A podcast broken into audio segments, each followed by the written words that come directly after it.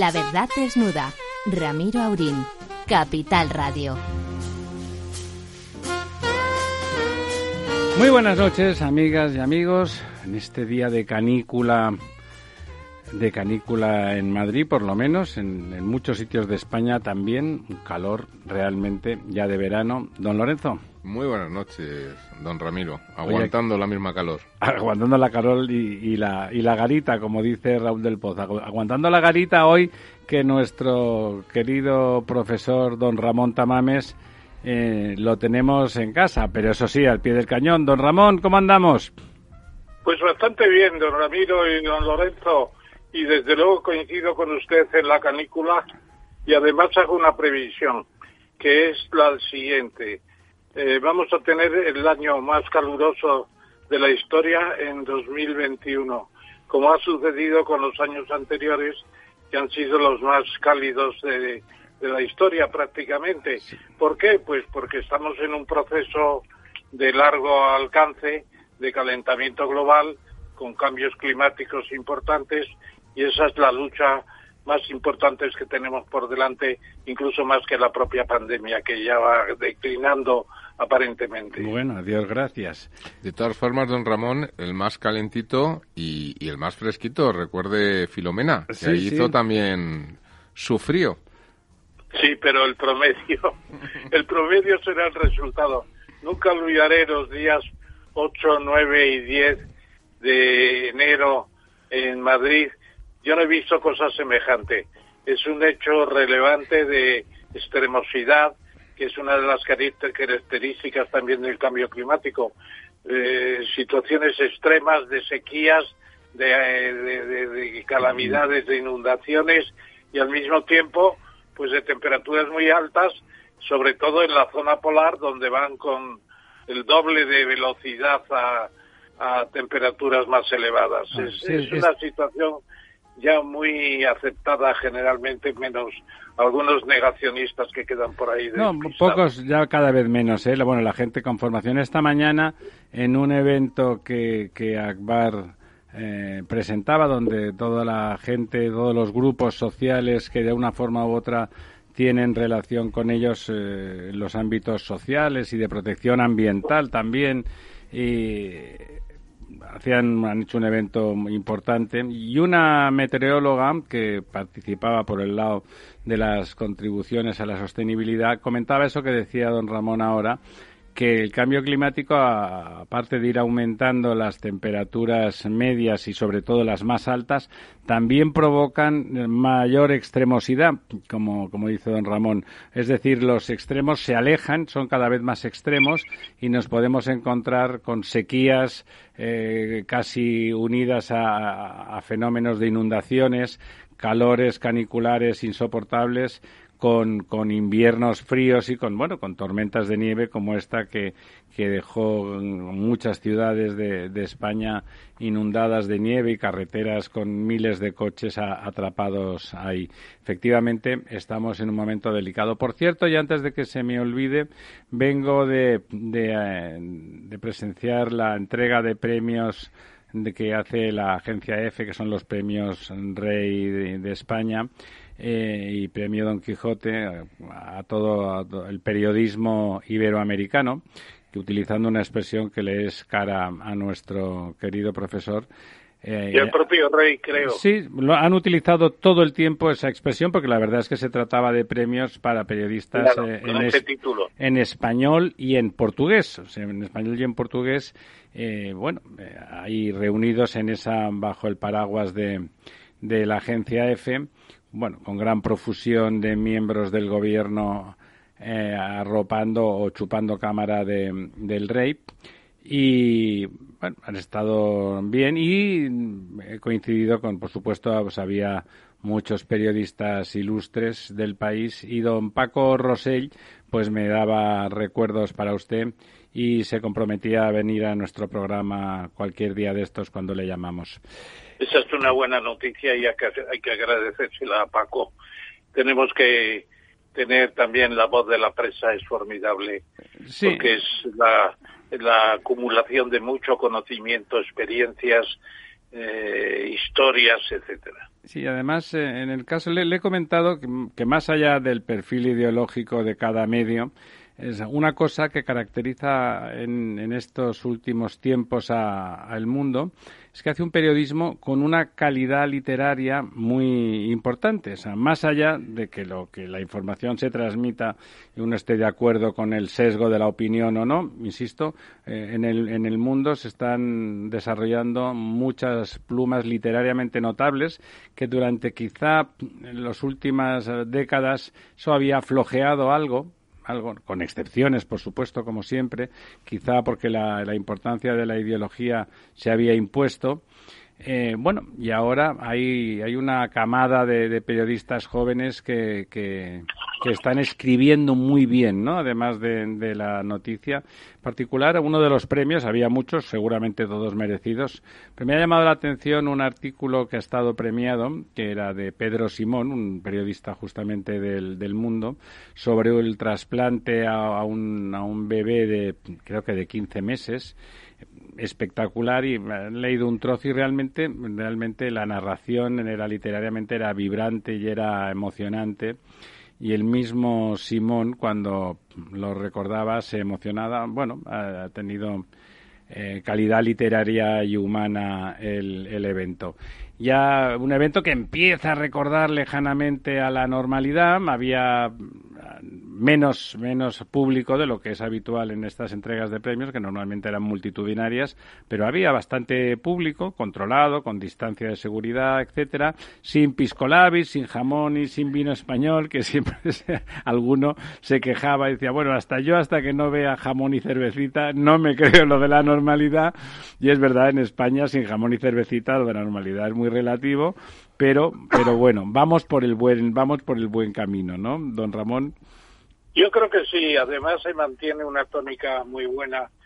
Eh, por citar un caso, el de, el de Raúl del Pozo, pues es un escritor que se maneja muy bien, por ejemplo, en la mitología griega, que precisamente el propio Karl Marx decía, ¿cómo, cómo se va a poder discutir sin recordar lo que es la impresionante historia de la mitología. Pues evidentemente, igual que también tenemos que tener los teólogos modernos que entiendan lo que escribe Hans King o von Salomon o los otros o los otros eh, teólogos que andan por aquí en circulación permanente. Yo creo que tenemos también los tecnólogos. Sánchez Ron, por ejemplo, con su historia de la ciencia, pues ilustra en la prensa muchos temas como Rafael Bachiller, la astronomía, es formidable.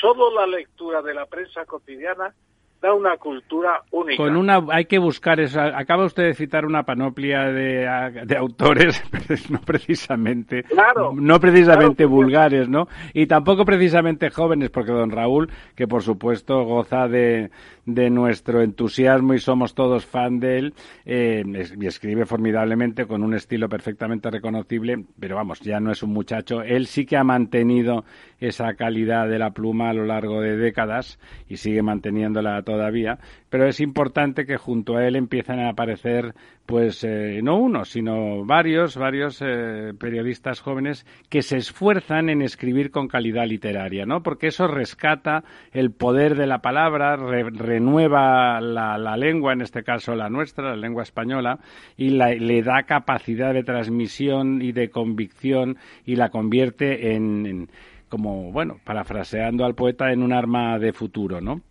Uno de esos periodistas eh, don Ramiro es Jorge Bustos. Efectivamente. Yo leo sus artículos y efectivamente tienen una calidad literaria impresionante.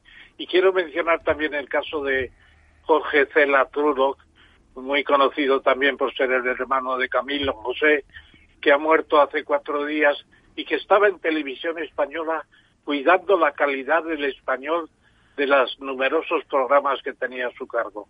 Eso es muy importante también. Que eh, está muy bien, porque, porque ya sabe usted lo que se monitoriza, lo que se vigila, lo que se mide, lo que se controla, se puede mejorar. Lo que no, no. Y por lo tanto, que hubiese alguien con criterio y con talento al respecto vigilando, pues bueno, me habla bien de televisión española. En otros casos, en otros temas, a lo mejor hay que criticarla, pero en ese sentido, que tuviese, que tuviese un guardián de las esencias lingüísticas, pues no puede parecernos más que, más que bien. Don, don Ramón, bueno, y ahora, si Dios quiere y el teléfono nos lo permite, mm, vamos a intentar hablar con don Francisco Díaz Pineda, que ha estado en alguna ocasión ya con nosotros, ya saben, es un ecólogo notable. Eh, y justamente. recordando sobre todo, don Ramiro, que el pasado eh, sábado fue el, día 5 Mundial del Medio Ambiente. Es decir, el día que se recuerda en todo el mundo que tenemos que conservar el planeta, algo con lo que empezábamos precisamente esta sesión.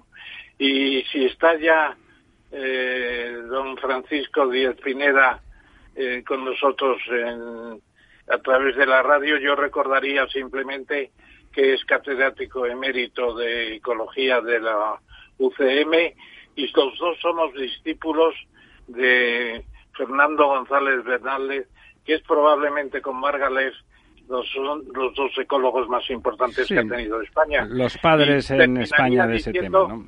que juntos hicimos el año 85 el libro de la naturaleza, que iba a ser una especie de anuario ecológico del país, pero que tuvo tanto éxito que los propios eh, que tenían que haber ayudado a, a, sacar adelante esto se sintieron un tanto eh, abrumados disminuidos por su complejo de inferioridad propio y se suprimió al año siguiente.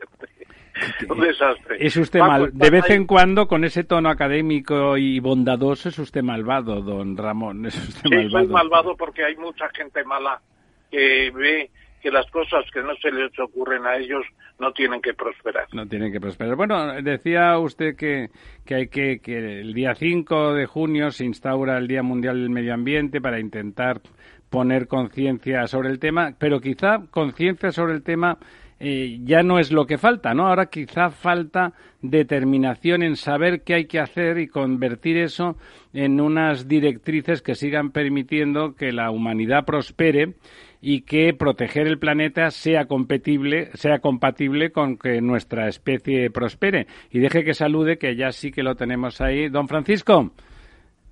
¿Qué tal? Ahí lo tenemos, sí señor, ahí lo tenemos. Muchas gracias por estar con nosotros eh, esta noche. Nada, nada. Es, eh, es un placer. Es un placer y al menos sabemos que lo que hablemos con usted tendrá poca réplica porque mm, alguna cosa puede ser más o menos opinable, pero lo que sea, lo que sea dato, lo que sea fenómeno, lo que sea hecho y lo que sea descripción, seguro que con usted estamos eh, tranquilos de que lo que se ha dicho es la verdad. Bueno, yo, desde luego estoy muy tranquilo, pero en, la cuestión ambiental hay muchísima gente eh, que, habla del tema sin cortarse un pelo y, no solamente opina, sino que afirma cosas y, en ese en ese contexto pero nos, estamos viendo la humanidad, sobre todo en España muy muy particular el caso de los de los expertos, los expertos ambientales. Sí. los expertos ambientales decíamos que justamente en un momento en que la conciencia de que hay que cuidar el planeta y lo que hemos dado en llamar el medio ambiente eh, bueno, está suficientemente difundida que el que lo niega pues es acusado con, con sentido, con, con, realidad de negacionista y por lo tanto casi de irracional, eh, pero hay que conseguir que eso no sea tanto una religión y una doctrina como que sea un principio racional que incorporamos a la gestión de toda nuestra civilización para hacer compatible esa civilización de progreso y de prosperidad con ese cuidado del planeta, ¿no, don Francisco? Bueno, yo creo que, podría decirse que, que, la humanidad viene interviniendo de forma que podríamos decir eh, insensata en relación con las cuestiones ambientales. Desde, desde los años 60 en que se empezó, yo recuerdo que, estaba terminando la carrera, eh, y la primera que oí a alguien eh, hablar de la posibilidad de un cambio climático fue a mi maestro, fue a profesor González Bernaldez, que entonces era un seminario que, tuvo un seminario internacional que tuvo lugar en Sevilla, y ahí González Bernaldez pues eh, dijo que claro que la liberación de anhídrido carbónico a la atmósfera significaba que el aire, que no se calienta por el sol, como mucha gente cree, sino que se calienta por el suelo o por el agua, del mar, de los ríos, de los lagos, calentados por el sol, es decir, el aire se calienta con la longitud de onda larga que emite eh, la Tierra calentada por el sol, ¿no?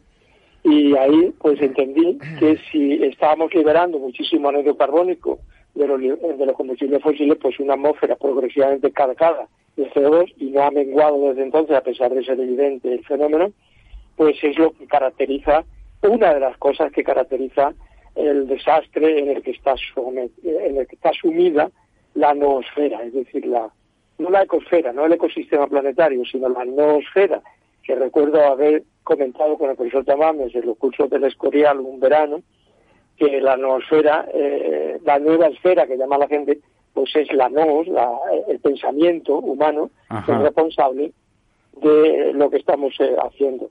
Yo creo que no avanzamos sensatamente. ¿eh?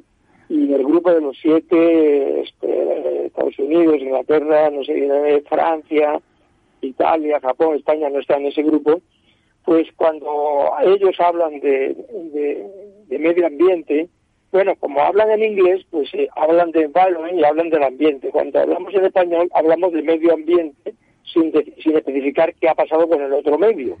¿no? Eso decía el profesor Alvarado también, ¿no? Pues repetimos esta historia y la palabra pues se ha hecho muy, muy famosa como la palabra ecología, que todo el mundo habla de esa ciencia, ¿no? Pues yo creo, creo que eh, tenemos de, del ambiente pues eh, una visión sistemática pero analítica, es decir, vemos las cosas por partes, ¿no? Y debemos pasar desde esa visión sistemática a una perspectiva sistémica. Es decir, el, ambiente es una trama, una trama de relaciones. Tenemos que pensar como una especie de tela de araña, con una serie de puntos eh, que tienen su nombre y apellido, pero que están relacionados no de dos en dos, sino de todo en todo. Y, y eso es lo que ha venido ocurriendo desde que se tiene conciencia de que estamos eh, cambiando, cambiando la ecosfera, convirtiéndola en esa noosfera o en esa ecosfera cultural. La cultura no es solamente lo que llamaba también Pedro Monserrat la espuma de la cultura, como es la música, la arquitectura, la escultura y tal, sino la, la, cultura es también la agricultura, eh, es también la caza, la recolección. Toda nuestra actividad, ¿no? Perdón. Toda nuestra actividad, ¿no, don Francisco? Claro, eh, las actividades humanas, eh, la cultura yo entiendo que es la manifestación de las actividades humanas sobre el planeta. ¿eh? Y esa cultura pues se ha evolucionado muchísimo desde que solamente se basaba en la alimentación, cuando éramos cazadores recolectores, y de eso ha pasado apenas pues unos milloncejos de años, ¿no? Un parpadeo en la historia del planeta, sí. A la alimentación y la obtención de materias primas, ¿eh? Y finalmente pues eh, a, juntar a la alimentación y la necesidad de materias primas pues la energía y la energía exosomática es decir la que va por fuera del soma por fuera del cuerpo exosomática no no la energía alimentaria no y eso eso último pues ha sido brutal eso ha sido brutal. Y además la visión que se tiene del planeta pues como digo pues es una visión impropia de, de un conjunto de personas de expertos que deberían trabajar en una trama una trama, en un sistema, ¿eh? el ecosistema Tierra. La gente habla del ecosistema musical, del ecosistema vegetal, del ecosistema animal. Y, y, cada año que pasa, desde los años 60, que yo fui consciente, entonces era un estudiante de último año de carrera, iba a hacer la tesis sobre este, sobre este asunto, ¿no? Pues desde entonces no ha cambiado, todo el mundo sigue hablando si te permites, Paco, Si me permites, Paco, Ahora que estás hablando de esos cambios y de esos conceptos, yo creo que hay dos conceptos que en los que deben profundizarse. Uno es la idea del antropoceno, de un holandés premio Nobel, que no recuerdo el nombre, que calificó ya nuestra época geológica, por lo que en el futuro van a descubrir los arqueólogos y los especialistas en toda clase de objetos antiguos, el antropoceno. Eh, estamos cambiando la, tierra, eh, La segunda, eh, la segunda cuestión yo que yo suscito es la hipótesis Gaia. Eh, la hipótesis Gaia de, del gran Lovelock, pues eh, significa que a pesar de las agresiones que estamos haciendo al planeta, el planeta se defiende, mantiene sus estructuras fundamentales.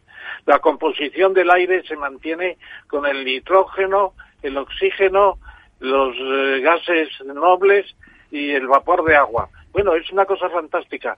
Existe la hipótesis Gaia, pero está funcionando porque hay una especie de diosa, la diosa Gaia precisamente, la tierra en griego antiguo, que supone una capacidad de autogobierno.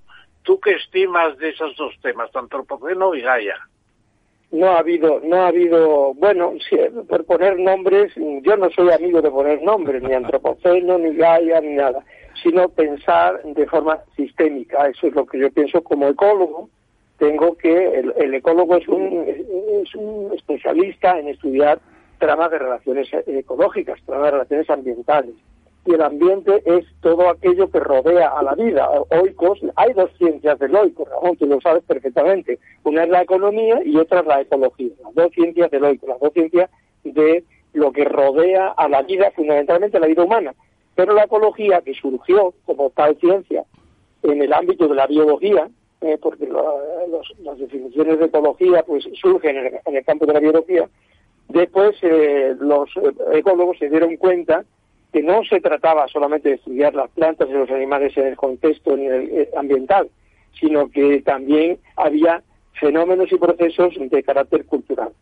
Y ahí es donde entra a formar parte de la ecosfera actual, de la noosfera, la esfera de, la mente humana, Homo sapiens, y lo que muy bien dice eh, Harari en, su libro Sapiens, eh, la revolución cognitiva. Homo sapiens, que convivió con otros homos, con otros monos, eh, él eh, salió adelante porque llevó a cabo una revolución cognitiva y hubo una eh, participación de la imaginación, de la transmisión de ficciones, el código de Hammurabi, por ejemplo, y, y las otras especies de Homo pues jugaron a, mutaciones vía ADN y eso es una cosa lentísima.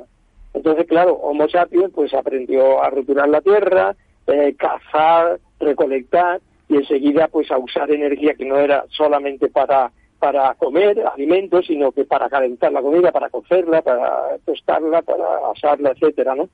Es decir, algo que quizá referiría Juan Luis Arzuaga, ¿no?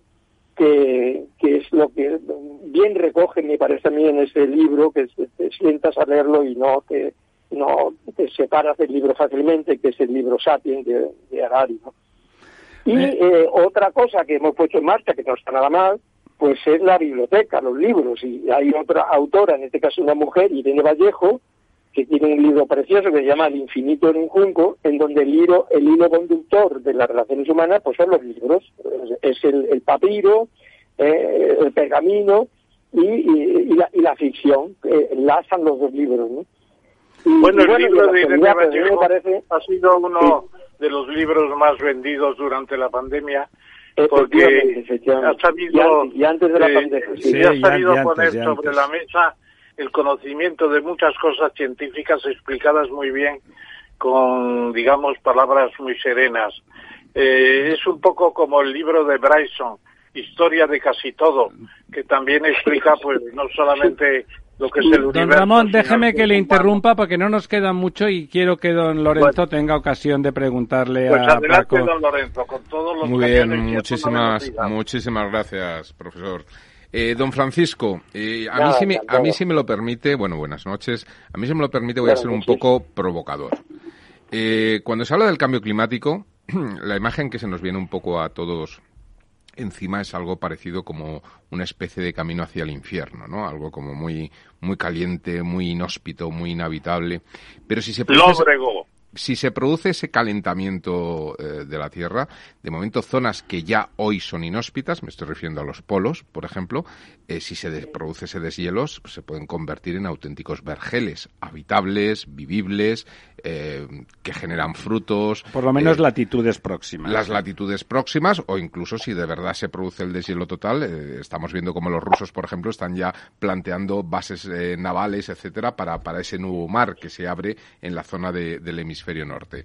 Eh, de hecho, eh, se nos plantea que efectivamente puede subir el, nivel del mar, muchas zonas de costas quedarían inundadas, etcétera, pero al haber más superficie de agua en la Tierra, habría más nubes, más lluvia. Eh, ¿Ese futuro que viene es más verde o realmente es como una especie de desierto del Sáhara, pero con 14 grados más? Yo no puedo evitar pensar, pero pensar no es opinar solamente. Hombre, yo estoy opinando, pero Quiero decir que eh, no puedo evitar, eh, con los datos de que se dispone, con, los procedimientos de análisis entre estructuras complejas, que, yo soy ecólogo y ustedes pues tendrán que soportarme como tal, eh, los ecólogos estudiamos estructuras complejas y qué relaciones existen entre esas estructuras, ¿no? Y de hecho, en nuestro grupo de investigación, el grupo ADAPTA de la Complutense, pues tenemos economistas, tenemos expertos en paisaje que son arquitectos, expertos en paisaje que son que son de diferentes especialidades científicas y tal. Y hay, mm, eh, en esa trama, eh, somos capaces de reconocer ahora mismo cuáles son los puntos eh, que se que los fenómenos que se ponen en juego, por ejemplo, con el calentamiento del aire, con el calentamiento de la atmósfera. Que claro, no solamente que se calienta la atmósfera, es que cambia su dinámica. La atmósfera eh, la estudian muy bien los físicos. Si no se conoce la termodinámica, los principios de la termodinámica, no se puede hablar de clima ni de tiempo eh, atmosférico. La gente eh, no está enterada ni le importa en el fondo, porque ahora, qué buen clima hace hoy. Eso es una eso es una barbaridad. ¿Cómo que buen clima hace hoy? Hará buen día, máximo hará buen día, ¿verdad? desde hace 10 años, ¿no? Que, querrá decir que qué buen tiempo hace, o, hace hoy y tal, ¿no? Bueno, pues las, las dimensiones que yo tendría en cuenta son a las que yo le he dado vueltas, eh, sobre todo con fines docentes, con, fines de hacerle llegar a la gente que son jóvenes, que están en tercero, en cuarto, en quinto de carrera, pues son unas dimensiones que tienen que ver eh, con, con... Margalés eh, enumeraba cinco cosas. Después yo añadí otras dos cosas más. Y después añadí otras más, cuatro más. Y esas cosas se pueden pensar, contar, medir, y opinar de las relaciones que tienen entre ellas. Digamos que esos serían eh, como nueve puntos de una red en donde todo se relaciona con todo. Y esos puntos, voy a decir solo los puntos porque no tenemos tiempo para, hablar de las relaciones entre ellos, no tenemos tiempo para hablar de forma sistémica, de forma ecológica, son los que tienen que ver, en primer lugar, con el consumo enorme de energía exosomática. Consumimos muchísima energía exosomática. Es decir, no energía que necesitemos para comer. Un, adulto necesita 3.000 calorías diarias para vivir. 3.000. Si consume la mitad, como algunos especialistas en pasarelas de moda, eh, te puedes morir. Y si consumes el doble, también, a menos que seas un futbolista muy... a menos que seas Cristiano Ronaldo, eh, ese consume 9.000 ¿eh? eh, diariamente. Bueno, pues eh, mientras no modifiquemos eso, eh, contaremos con lo que irradia ese nudo de esa red alrededor. Otra cosa importante es el transporte eficaz que hemos sido capaz de eh, poner en marcha. Eficaz, no eficiente. Eficiente es hacemos lo que podemos y llegamos hasta aquí. No, eficaz es mi comandante, me quedan dos soldados, pero la bandera ondea en la cuota 323. Eso es eficaz eficiente es mi comandante, no podemos seguir avanzando porque han caído no sé cuántos soldados y no podemos seguir porque Porque se mueren, se mueren los soldados, efectivamente.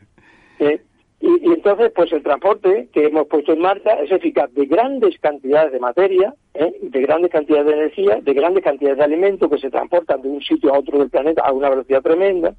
Otro punto clave es la polución la polución, la presencia en el medio eh, es un concepto muy poco científico, que es la presencia en el medio de algo que es desagradable. Pero cuando lo analizas, dice, anda, pero si es que, si es que comemos cada mes el equivalente a, casi a una tarjeta de crédito, los humanos, que no comerán las algas, los organismos eh, silvestres y los no silvestres, los condicionados por la cultura. Por poner un ejemplo, ¿no? y la, polución del aire, pues también. Otra cosa, un conductor muy importante de esta trama de la que hablo es la invención del dinero. La invención del dinero. Yo he viajado bastante por el mundo por, debido a mi profesión y tal. Y yo recuerdo que cuando estuvimos en, el Chaco argentino, pues eh, había allí un algarrobo, un árbol que no es el algarrobo, no es Ceratonia silicua mediterránea, el, árbol mediterráneo, pero que le llaman algarrobo. Y eh, allí le, llamaban a la semilla lo mismo que le llaman en el Mediterráneo los árabes, el kerat. El kerat, el kerat es el algarrobo, la, la semilla del algarrobo es el kerat, de ahí una palabra quilate bueno, pues allí conocían el dinero los, los, los nativos de las zonas que nosotros estamos viendo, por supuesto que iban vestidos con pantalones, tenían coches y tal, pero, eh, eran nativos de la zona. Y usaban la misma palabra que se usa en el Mediterráneo, el, el, el, algarrobo, como medida, como moneda. La moneda, porque son todas iguales, ¿no? 18 monedas de esta, pues equivale a, a lo que fuera, ¿no? Bueno, bueno. Otra cosa importante que Margalés llamaba la atención en el año 50, 74, 74, cuando publicó el libro famoso, este tomo tremendo, es la transmisión de pandemias. Él llamaba la atención sobre la transmisión de pandemias. Y han pasado todos estos años para que nos demos cuenta de lo que significa transmitir eficazmente también pandemias. ¿eh? Yo le añado más cosas a esto. Nosotros somos también, igual que las cosas, las cinco dimensiones anteriores son propias y exclusivas de la especie humana, eh, la delimitación, que es una palabra peligrosa, de espacios naturales protegidos, ¿protegidos de quién? De Oye, Paco, Paco, Paco, Paco, Paco, que yo creo que, que estás entrando en unos temas que tenemos que dedicarle tiempo otros días. Claro, claro, claro, claro, como que son las dimensiones eh, ambientales. Me parece, ¿eh? porque porque son temas muy complejos. Y hay que todos, todos ellos, todos ellos. Lo, complejo en términos ambientales es las relaciones que mantienen unos con otros. No en sí mismo, que ya lo son, sino las relaciones de una cosa con otra. Bueno, don y hay más dimensiones que si se trataran de forma sistémica, pero la gente que en los ministerios llamados de medio ambiente en España son analistas son analistas, no, no tienen una visión. Eh, don, don Francisco, son analistas con suerte, con suerte son analistas. A veces, a veces no son ni analistas. Yo he estado varias veces ya en el Parlamento Español, en Madrid, he estado en el Parlamento Vasco, he estado en el Parlamento Cántabro, eh, porque me han invitado a que, a que hablen de aquellas cosas. Y entonces he estado en las peleas que tienen unos con otros y, y también se metían conmigo, porque yo iba invitado por, no, no recuerdo por qué partido y entonces pues eh, era yo el foco de atención eh, de los críticos que son expertos en meterse unos con otros, pero no en resolver la cosa. Entonces yo salí, he salido desanimado de, las veces que he estado en...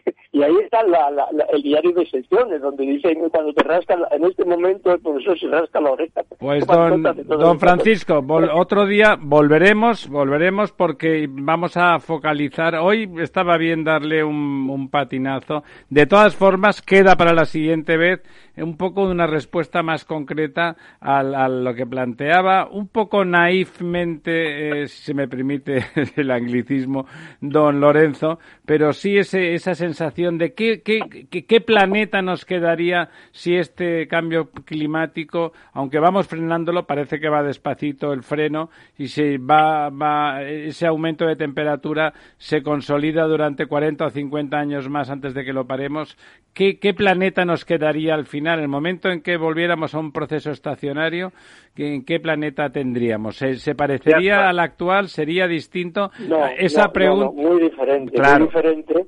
No, que claro que es diferente desde qué, desde qué punto de vista. Desde el punto de vista del paisaje, de lo que vamos a ver, por supuesto que desde el punto de vista de lo que vamos a ver va a ser diferente. Pero las tripas, lo que llamaba mi maestro el criptosistema, el sistema que está oculto a los sentidos, su funcionamiento, su fisiología interna, va a ser también diferente. Está siendo diferente en este momento. Bueno. Está siendo diferente. Don Francisco. Las mareas vivas no son ahora los mismos que hace 20 años. Don Francisco, tenemos, tenemos que ir acabando y nos hemos quedado con ganas de seguir aprendiendo durante, durante bueno, 20 yo ya, yo ya, sabes que ya estoy de profesor emérito, ya, ya soy catedrático. O sea que ahora tiene usted todo el tiempo del mundo. ¿eh? Entonces, no, no sé, creo que he cumplido mucho con los medios, las veces que me han invitado en congresos y muchas veces y tal pero ya no, creo que no, en fin, no sé, tampoco me gusta la publicidad a mí, nada en absoluto, pero bueno, bueno algún día más. Pues, otro día, Paco. No es publicidad, don, don, Francisco, es conocimiento. Muchísimas gracias. La verdad desnuda, con Ramiro Aurín. Esto te estás perdiendo si no escuchas a Luis Vicente Muñoz en Capital, La Bolsa y la Vida. Alberto Iturralde, analista independiente. las posiciones cortas lo que son es el buitre que devora el cadáver. El cadáver es anterior, ha muerto antes, y lo explico. Si un valor tiene eh, todavía un núcleo duro dentro, que obviamente sabe que esa empresa es viable, apoya el valor hasta el punto de que las posiciones cortas le dan dinero. Él siempre tiene la posibilidad de, tanto con crédito como con acciones, manipular el valor. Una posición corta si algo hace es subir un valor. No te confundas. Capital, la bolsa y la vida con Luis Vicente Muñoz, el original. Escucha cada jueves a partir de las 10 y 5 de la noche en Líderes Globales las entrevistas que Raúl Castro nos trae desde Florida. Personas inspiradoras de habla hispana que han destacado en sus actividades más allá de nuestras fronteras y que nos dejan sus enseñanzas y aprendizajes desde el punto de vista más personal. Líderes Globales con Raúl Castro en Capital Radio.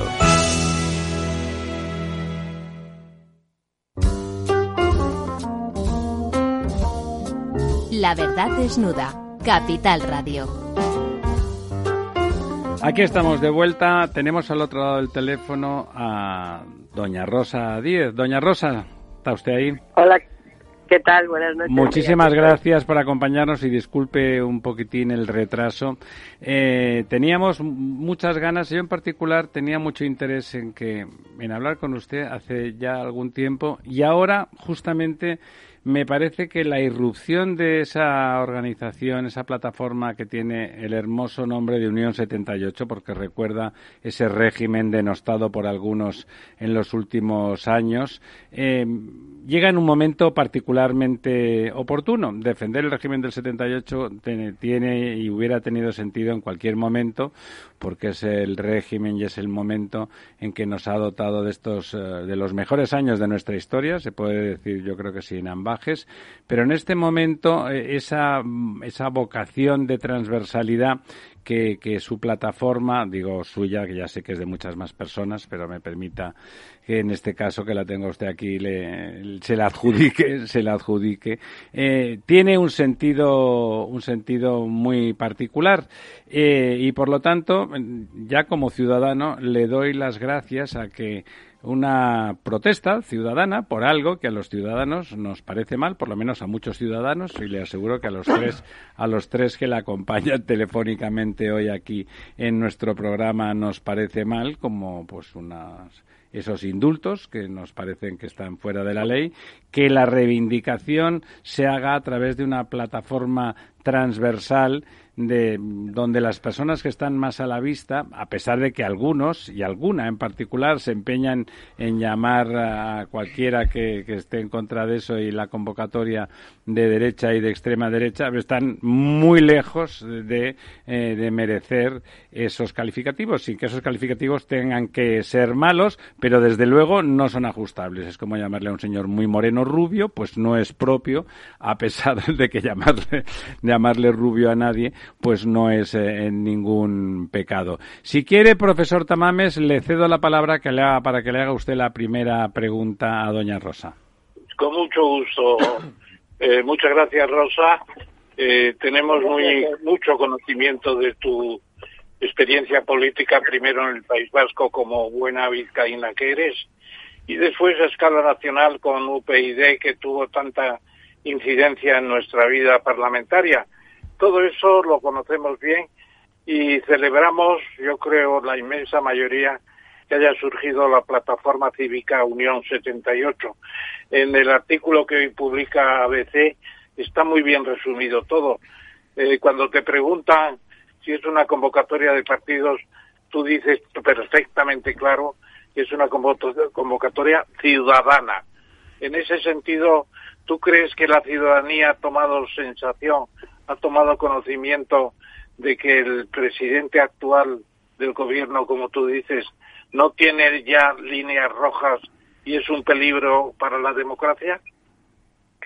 Bueno, yo creo que muchísimos españoles, yo diría que una mayoría de españoles eh, tienen esa percepción, eh, son conscientes de que, de que tenemos al frente del gobierno de España a un individuo que, que llegó sin marcar líneas rojas, traspasándolas todas y que se ha mantenido en el gobierno, también en la segunda legislatura, eligiendo como socios para, para mantener el poder y para conseguirlo en primer lugar y para mantenerlo después a los que son enemigos jurados de la democracia. Eso es traspasar las líneas rojas. Yo creo que hay una inmensa mayoría de españoles, o desde luego una mayoría silenciosa, pero pienso que muy, muy aplastante de españoles que, que son plenamente conscientes de que, en fin, estamos en una situación de anomalía democrática, porque tener al frente del gobierno de España a un tipo que elige como socios, insisto, a los enemigos jurados, incluso mortales, sangrientamente mortales de la democracia,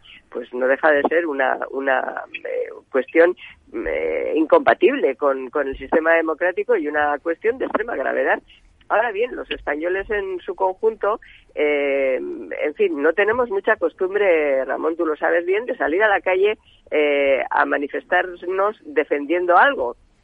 Tenemos costumbre de salir para quejarnos, tampoco demasiada costumbre, ¿eh? pero bueno, cuando salimos es para quejarnos, para protestar, pero no, no tenemos costumbre o no, en fin, nadie nos ha inculcado la idea de que las instituciones no se defienden solas y que los ciudadanos, mm, más allá de la responsabilidad y la capacidad y las obligaciones que tengan los partidos políticos, los ciudadanos como ciudadanos que tenemos derechos, también tenemos deberes y uno de los deberes es salir a defender la democracia. Y creo yo que esta plataforma Unión 78 pues es mm, nada más que un, que un vehículo para que los ciudadanos pues puedan manifestarse y puedan eh, salir unidos en defensa de lo común. Los distintos, los que pensamos diferente, los que ideológicamente somos distintos, los que tenemos creencias, los que no los, que no las tienen o los que no las tenemos, los jóvenes, los mayores, los hombres, las mujeres, los que los que siendo distintos defendemos lo común. Bueno, eso es Unión 78, esa plataforma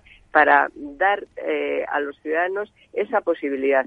Y bueno, tengo para mí que había muchísima gente que estaba esperando esta oportunidad. No será la última, es la primera que nosotros convocamos, desgraciadamente tendrá que haber otras, eh, y bueno, yo creo que los, los ciudadanos van a tomar la palabra y van a tomar las riendas.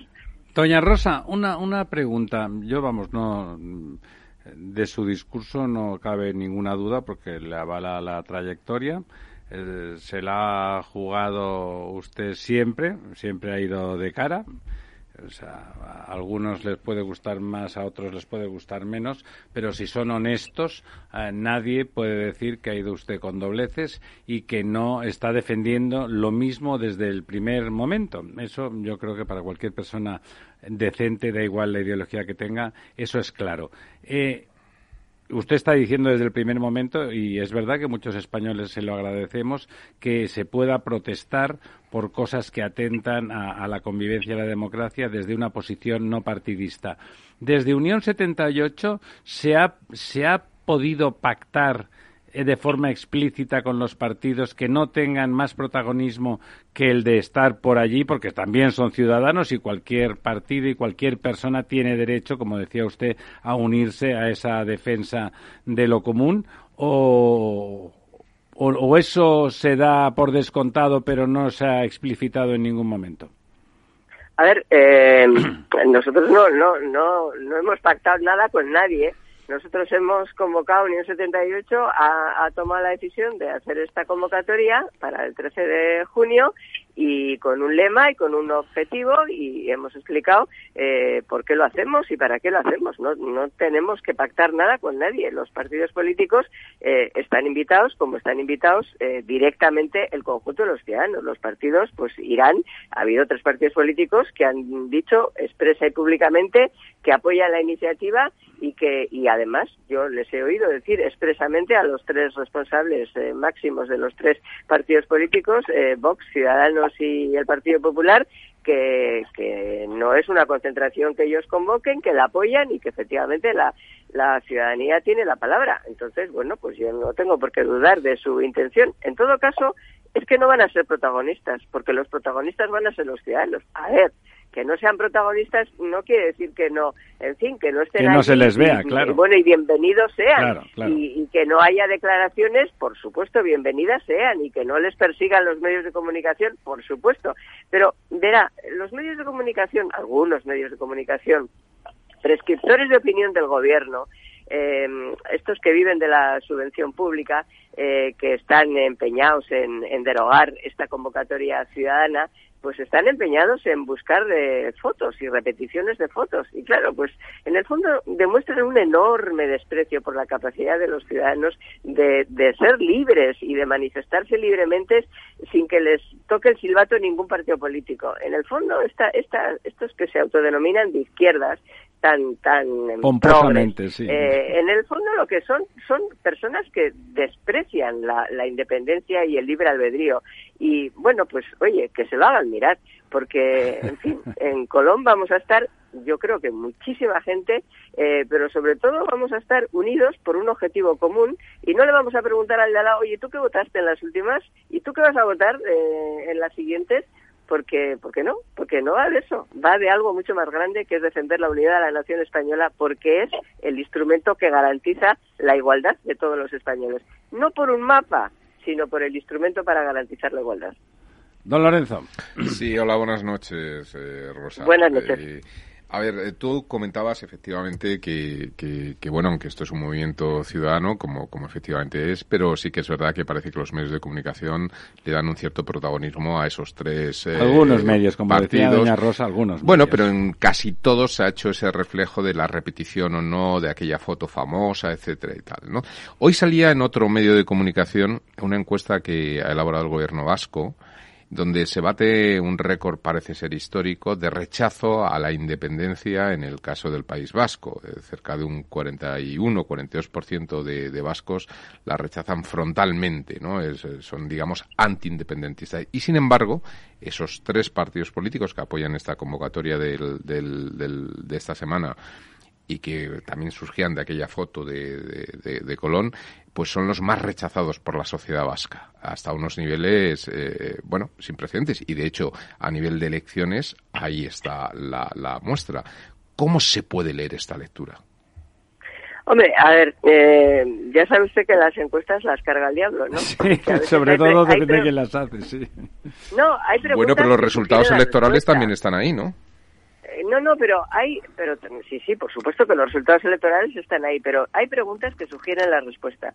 Eh, eh, usted lo sabe bien. Entonces, bueno, mm, en las encuestas en el País Vasco pues a ver, mm, en fin, empezando por cosas que preguntan que no tienen más que una respuesta, pues hay muchas veces que no preguntan por otras cosas. A mí me gustaría ver las tripas de esas encuestas, pero es verdad que el constitucionalismo, o los partidos que tradicionalmente han defendido el constitucionalismo del País Vasco, hoy desde un punto de vista electoral, pues no están en su mejor momento. Pero bueno, hemos pasado a lo largo de la historia en Euskadi por situaciones similares a esta e incluso peores desde el punto de vista del constitucionalismo. Mm, eh, lo que no hay que hacer es abandonar.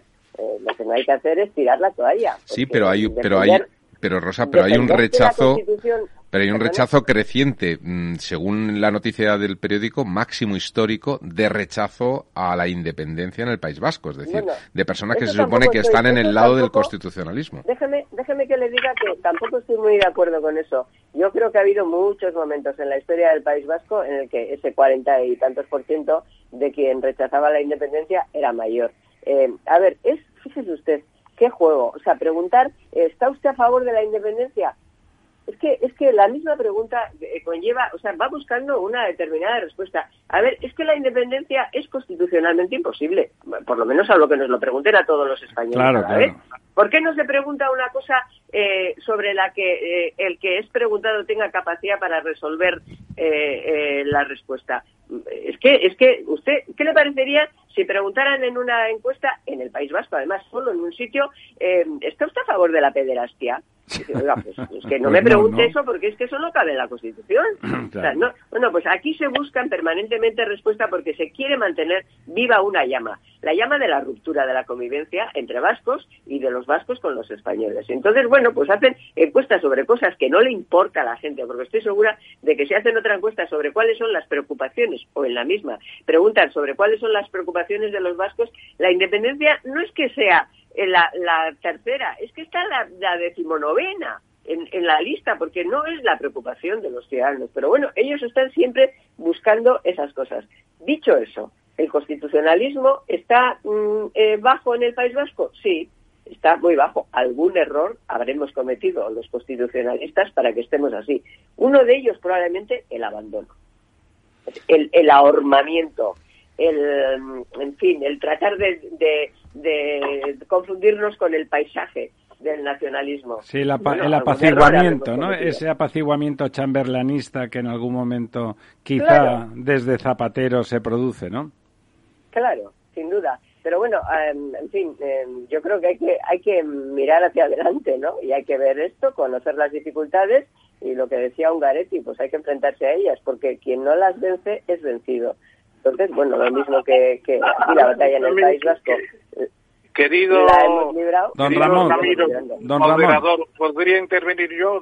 Por favor, don Ramón, por favor. Bueno, bueno, pues yo siento un poco del planteamiento que ha hecho Lorenzo eh, Dávila, nuestra invitada de honor esta noche, porque creo que partidos constitucionalistas también es el PSOE. Y, Hombre, cada vez menos, don Ramón. Y mucha gente del PSOE va a ir el 13 de junio a la manifestación. Esperemos, esperemos mucha gente descontenta, empezando también por algunos de los llamados varones, como García Paje o el de Aragón o el de Extremadura, pues están manifiestamente en contra de, lo que plantea el propio Sánchez y tendrá que resolver ese problema Sánchez o quizá no lo pueda resolver, ya veremos. Y después lo que se plantea también es que eh, el impacto de la manifestación, ¿cuánto va a ser? porque ya algunos dicen, claro, Junquera se ha pronunciado contra la manifestación. ¿Cómo? Pues diciendo, no, no, nosotros independencia unilateral no, vamos a negociar. No de momento, no de momento. Ha puesto en contra totalmente a los Junts por Cataluña, etcétera, etcétera, y se empieza a ver una, una crispación en el bloque soberanista, por decirlo de alguna manera. Bueno, pues yo creo que la manifestación va a ser un factor más de racionalizar el proceso y decir, independientemente de los partidos políticos en que estemos, hay unos principios constitucionales que queremos proteger y que queremos que funcionen. Y no podemos aceptar que por mantenerse el gobierno Frankenstein, que yo creo que cada vez está mejor el nombre puesto, porque esos son pedazos de no sé qué, más que partidos políticos en tal sentido. Pues entonces lo que hay que defender son los principios constitucionales. Incluso del PNV puede haber manifestantes, porque el PNV va a hacer un, una, quiere hacer un estatuto dentro, dentro de la Constitución, no lo va a hacer fuera, no lo puede hacer fuera, y lo está haciendo. Entonces yo creo que esa manifestación tiene que ser un poco un buen repaso a la sociedad civil española, a la que no se detiene ante una situación, digamos, de jerarquías, de ordenancismo, de partitocracia, etcétera, sino una explosión de buena gente que quiere que el país funcione y que España esté dentro de una normalidad europea en vez de ir camino de una balcanización insoportable. A mí me parece que por ahí van las cosas. Es el sentido. Yo, yo no sé, Rosa, si vas a hacer un discurso el día 13, pero yo creo que algunas, algunos mimbres de todo esto tendrías que poner. Permíteme que te lo diga, soy mayor que tú. Bueno, sí, eh, habrá varios discursos, sin duda ninguna, en, en, la concentración del día 13 y bueno, en la propia convocatoria pues están están reflejadas algunas de estas cosas que estás eh, que estás diciendo, Ramón. Yo creo que, a ver, todo, en fin, es discutible, la Constitución no son las tablas de la ley, la Constitución se puede reformar, se puede mejorar, naturalmente la tenemos que reformar entre todos, la tenemos que hacer en un debate constituyente, la tenemos que votar los ciudadanos, pero hay artículos de la Constitución que son innegociables en el sentido de que son pues como derechos fundamentales como los derechos humanos no o sea son eso que un emperador eh, eh, romano llamaba eh, las leyes sagradas o sea aquellos que reconocen derechos de ciudadanía que reconocen la libertad y la igualdad y la justicia la separación de poderes pues están en cualquier texto constitucional de cualquier democracia del mundo. Entonces esos son los pilares básicos de la democracia y eso es intocable y eso es innegociable con eso no se puede mercar y eso lo tenemos que defender absolutamente todos los demócratas y todos los españoles en este caso. Y que en la manifestación habrá eh, votantes del Partido Socialista, vamos, que hayan votado al Partido Socialista, porque claro, es que los partidos políticos tienen la, eh, tradición o la idea de creer que los votantes son suyos. Son suyos, sí, de propiedad. Son los míos y tal. oye, no, un día te han votado a ti y a lo mejor te han votado muchas veces y otro día pues eligen a otro, porque claro, votar es elegir. Entonces, bueno, no, no, no somos, no somos eh, borregos, no somos, eh, eh, en fin, cosas inanimadas que vamos siempre para el mismo sitio, ¿no? Entonces sí, habrá muchas personas, estoy absolutamente convencida que a lo largo de su vida han votado diversas opciones y desde luego muchos que han votado al Partido Socialista. Oye, no hemos visto hace nada en Madrid. Madrid sí si Díaz Ayuso ha sacado el resultado que ha sacado es porque, así lo dicen las encuestas postelectorales, algunos cientos de miles o más de cien mil en todo caso de ciudadanos madrileños que en su última en la última oportunidad votaron al Partido Socialista, ahora no le han votado. Efectivamente. Entonces, esa transversalidad que existe en la sociedad española, ese, ese libre albedrío que no se manifiesta solo, que es propio de la ciudadanía, no se manifiesta solo cuando vas a la urna se manifiesta de forma permanente, ha de manifestarse de forma permanente. Y bueno, eso lo vamos a ver en, Colón, no me cabe la menor duda que lo vamos a ver allí y que, y que aquello pues no va a ser sino al principio, porque ojalá eh, Unión 78 pudiera disolverse el lunes, porque bueno, se resolvieran todos los problemas, pero mucho me temo que no va a ser así eh, y que detrás de esta pues vendrán otras movilizaciones, pero nos movilizaremos siempre que sea necesario eh, hacerlo para defender la democracia. Es que, doña Rosa... Suena igual demasiado fuerte, ¿verdad? Pero así eh, como defender la democracia, hay quien piensa, vaya, la democracia está en riesgo. Hombre, si está en riesgo la igualdad de todos los españoles, es que está en riesgo la democracia. Es que a lo mejor, a lo mejor está en riesgo siempre.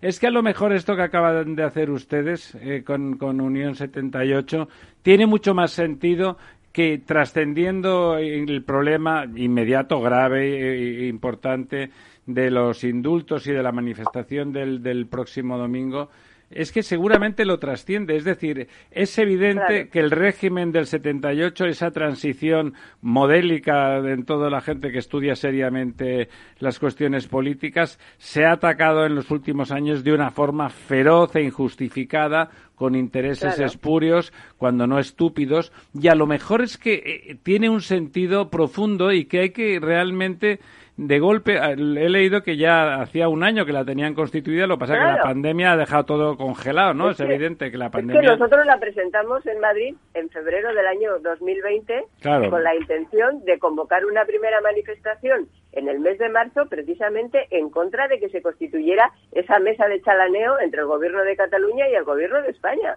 Pero pero ese fue ese era entonces el objetivo eh, porque ya ya veíamos lo que lo que se estaba programando eh, lo que iba a pasar y bueno llegó la pandemia y no pudimos salir. Y Sánchez aprovechó la pandemia la mayor tragedia que nos ha ocurrido desde el punto de vista sanitario, desde luego, pero también desde el punto de vista social y desde, el punto de vista económico, la mayor tragedia que nos ha ocurrido, aprovechó la pandemia para acelerar todo el proceso de demolición de la democracia, para hacer con un Parlamento prácticamente eh, paralizado, bueno, paralizado en muchos casos, eh, en fin, lo que en pocos meses, lo que le hubiera costado en situaciones de normalidad muchísimo más tiempo o no hubiera podido hacer. Entonces, bueno, no salimos entonces, no pudimos salir y eh, ha pasado un año y no solo no se han resuelto los problemas, sino que, en fin, se han, se han agravado, están ahí y efectivamente los indultos es, digamos, como la última espoleta, pero forma parte de todo, de todo, de toda la trama. Permítanme que lo, que lo defina de esta manera, de esta manera, de toda la trama eh, alrededor de Pedro Sánchez y de todo su gabinete, eh, en fin, que no sé, algunos le llaman social comunista, pero bueno, realmente yo no sé ni cómo definirlo. Lo que sé es que son una gente que no tiene otro objetivo que destruir todo lo que los mayores construyeron con mucho sacrificio, con mucha generosidad y desde luego con mucho sentido de Estado, entendiendo que el sentido de Estado es el verdadero patriotismo, ¿no? El pensar en el futuro y en las nuevas generaciones. Y, ahí, viene, una pregunta ¿Puedo hacerla, Ramiro? No, espera un momento que le toca a Lorenzo. Venga.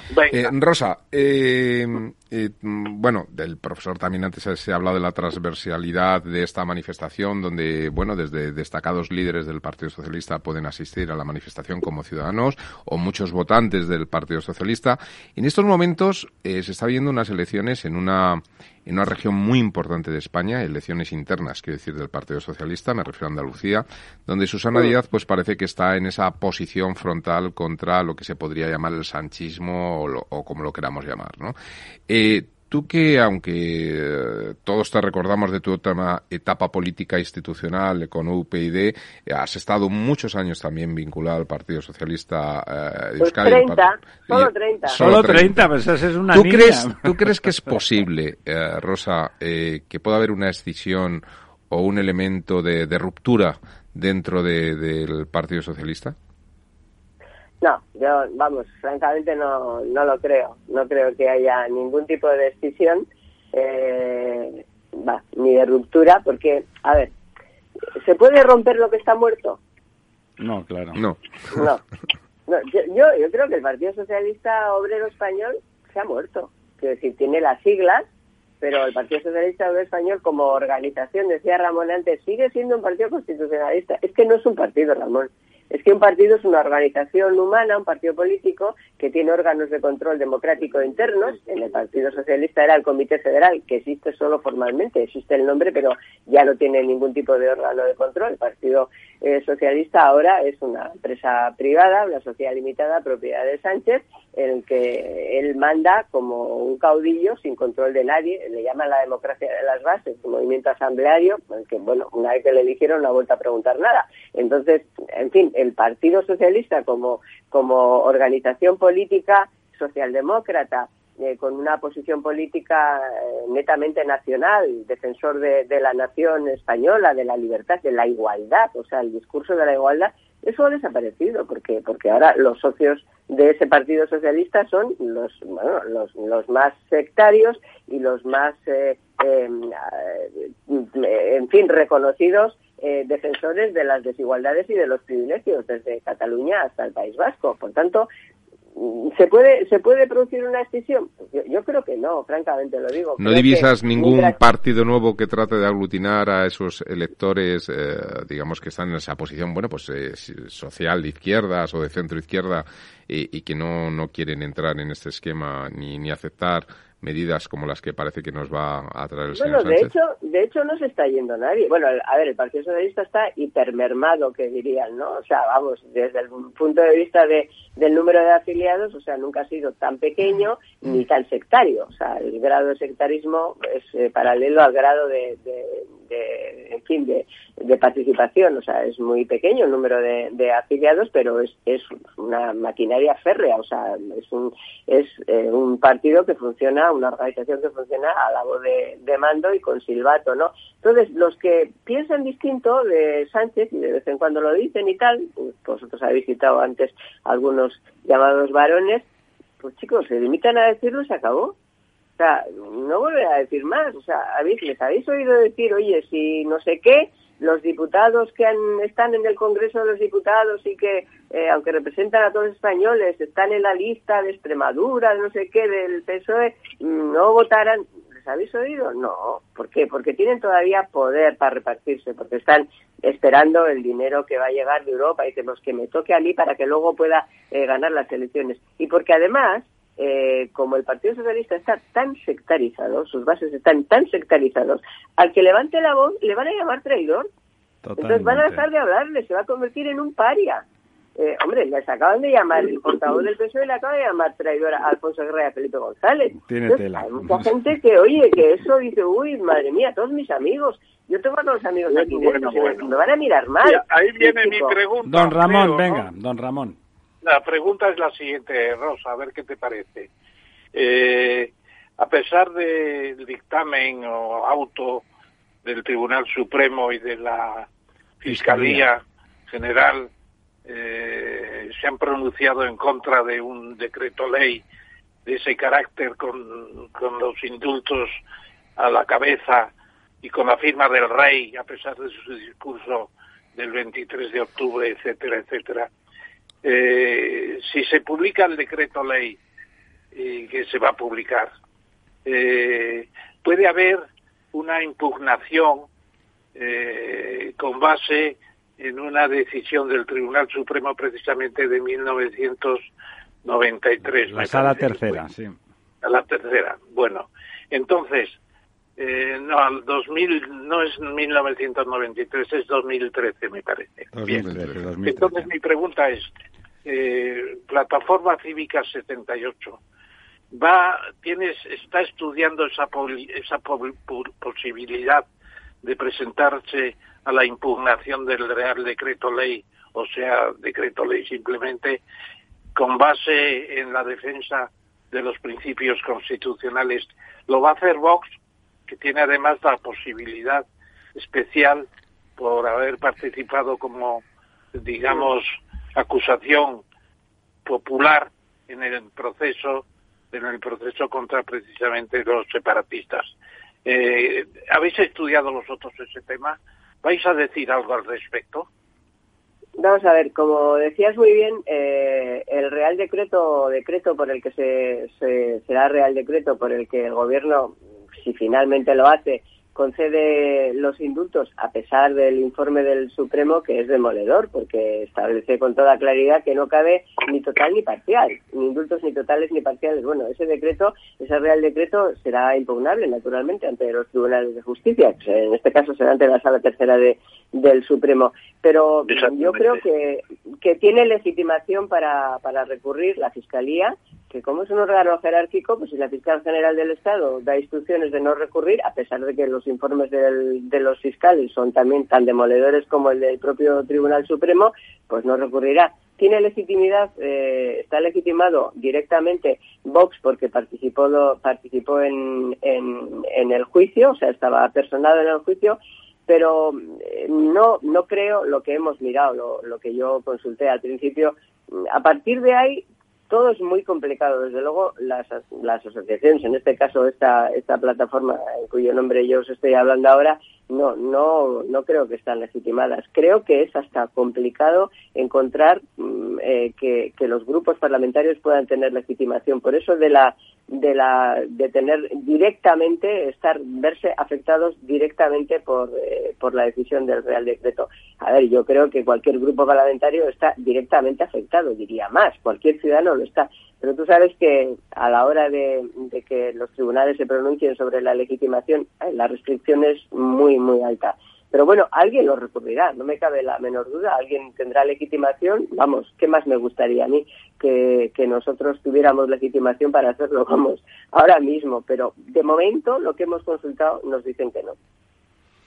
Gracias, gracias. Muy bien, yo creo, vamos, vamos, a, vamos acabando, que es el momento. Me parece, mm, lo que comentaba antes, me parece realmente importante la irrupción de, de, de Unión 78. Me parece que se ha encontrado después, además, doña Rosa, yo creo que honesta y legítimamente había intentado defender defender desde una posición completamente democrática, básicamente socialdemócrata en lo personal, pero trascendiendo eso eh, con varias acciones en su biografía política esa posición y que y que realmente eh, eh, ha cristalizado de una forma mágica en esta Unión 78 porque al final lo que de verdad se ataca cuando se ataca eh, a la nación española desde el punto de vista democrático, todos los que no tenemos ninguna nostalgia de esa nación imperial casposa, sino de la otra, de esa que surge eh, formidable y también casi mágicamente del 78, quizá defender explícitamente, en este caso con, con, con un evento al hilo de una decisión tremenda como la de los indultos, pero de forma genérica, ¿no? Probablemente, doña Rosa, las generaciones más jóvenes y más jóvenes probablemente es de 40 para abajo, tampoco es que sean solamente los jovencitos, de, necesitan conocer de forma más permanente y con una defensa bien justificada, y da igual lo que doña Adriana Lastra diga poniendo, intentando hacerles pasar a ustedes eh, por, por derechistas, eh, todo el mundo sabe que es mentira, que las personas que están al frente de, su plataforma, em, em, empezando por usted, por supuesto, no son, están muy lejos de ser derechistas, que tendrían todo el Pero derecho. oye, ser, ser de derechas no es pecado, ¿eh? No le iba a decir que estarían en su derecho absolutamente. Yo, no lo soy, pero no es pecado. No, ¿eh? no, no, no solamente no es pecado. iniciativas que han conducido al progreso del país y desde la izquierda también y viceversa, o sea, lo contrario. No, no, totalmente de acuerdo. La ignorancia es muy atrevida. No diré Bueno, la, o la ignorancia o el sectarismo, como decía usted. Yo estoy totalmente de acuerdo. Se puede ser de derechas y totalmente demócrata, por supuesto. vamos a, Estaría bueno. ¿Quién ha construido la Europa democrática? Pues Desde luego la cristiana, los demócratas cristianos, sí, sí. Y los democristianos y los conservadores, es decir, demócratas por encima de todos y ciudadanos por encima de todo. Lo que pasa que lo que te digo, la ignorancia más el sectarismo, pues fíjate a dónde nos lleva. Bueno, no, simplemente le, la, felicitarla, darle las gracias por estar con nosotros, felicitarla por la iniciativa para el próximo domingo y sobre todo, eh, vamos a animarla a que, a que esa Unión 78 siga adelante per se, porque me parece que España necesita recordar y que se les recuerde a los ciudadanos la importancia capital, histórica, trascendente que tiene, porque está vivo todavía, a pesar de que algunos intentan matarlo, el régimen del 78. Por supuesto. Aquí estaremos mientras haga falta. Muchísimas gracias. Y hasta, el, hasta el domingo. Gracias, Rosa. La verdad desnuda. Ramiro Aurín, Capital Radio. Si quieres entender mejor todo lo que rodea a nuestro sector alimentario, tienes una cita en La Trilla. Un gran equipo de especialistas te acercará a la actualidad económica y política desde el campo hasta la mesa. Conocerás sus principales innovaciones sin olvidar las producciones más tradicionales. Los sábados de 8 a 9 de la mañana con Juan Quintana, La Trilla de Capital Radio.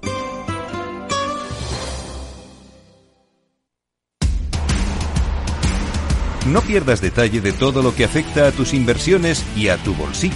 Toda la información en Mercado Abierto con Rocío Arbiza, de 4 a 7 de la tarde en Capital Radio.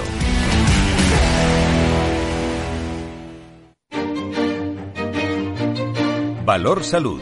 Tiempo de salud. Su actualidad, sus personas, sus empresas. Todos los viernes a las 10 de la mañana en Capital Radio, con Francisco García Cabello.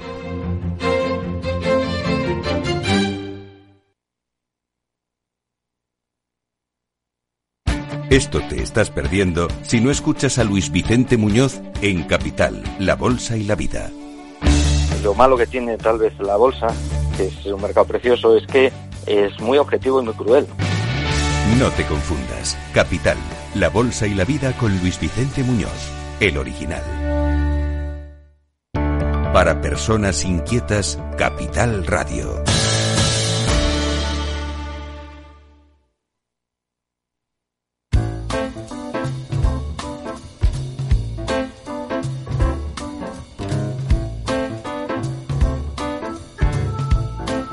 La verdad desnuda con Ramiro Aurín.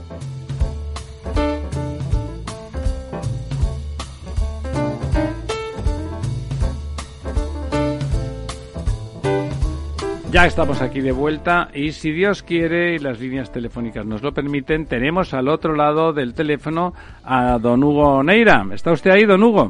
Sí, ¿cómo, está usted a sus órdenes? Pues muchísimas... todo con amigos españoles porque he vivido un momento, en algún momento en España. Así que adelante. Pues muchísimas gracias por... ¿Está usted en, en Perú, entiendo?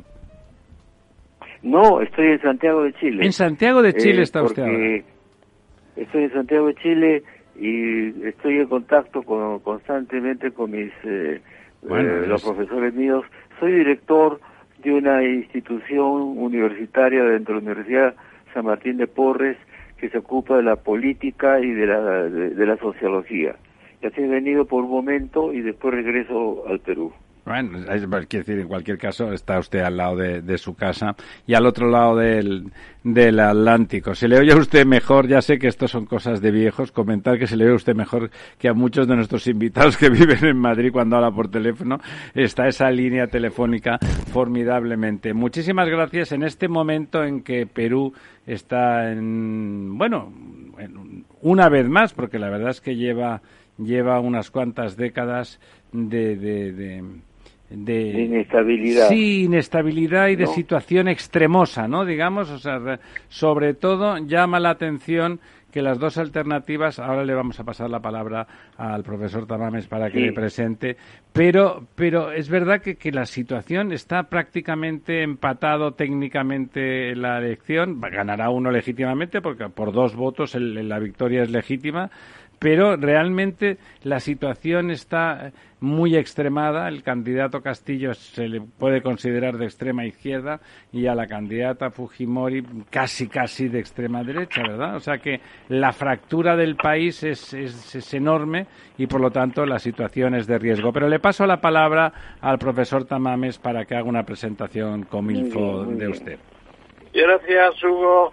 Hugo Neira, por estar con nosotros. Un abrazo, gracias a ti. Desde el Observatorio de Santiago de Chile, pero siempre con la vista puesta en el Perú.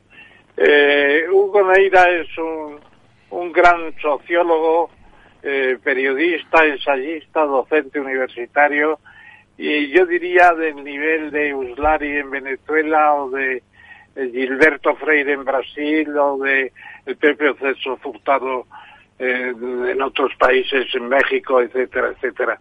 Es un hombre de gran prestigio que ha dedicado prácticamente su vida a interpretar lo que es el Perú como nación moderna procedente de una mezcla que todos conocemos o intuimos. Precisamente en el 63 se graduó de bachiller en historia con la tesis Lo indio, lo español y lo mestizo en Garcilosa de la Vega.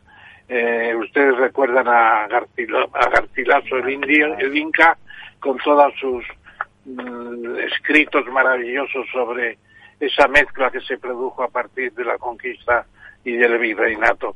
Y luego se puede decir que eh, al propio tiempo eh, Hugo ha tenido una vida muy española, ha estado con nosotros muchos años, ha participado en toda clase de... En la Casa de Velázquez. Por ejemplo, Cuadernos para el Diálogo, ha participado en proyectos editoriales españoles, en la Casa de América ha estado muchas veces para presentar libros, yo le he acompañado alguna, y ha estado unos años en la Polinesia francesa como profesor de español y, y cuidador de la lengua española, increíblemente en medio del Pacífico, me invitó y fue el momento en que di la segunda vuelta al mundo pasando por Tahití, que nunca se me olvidará.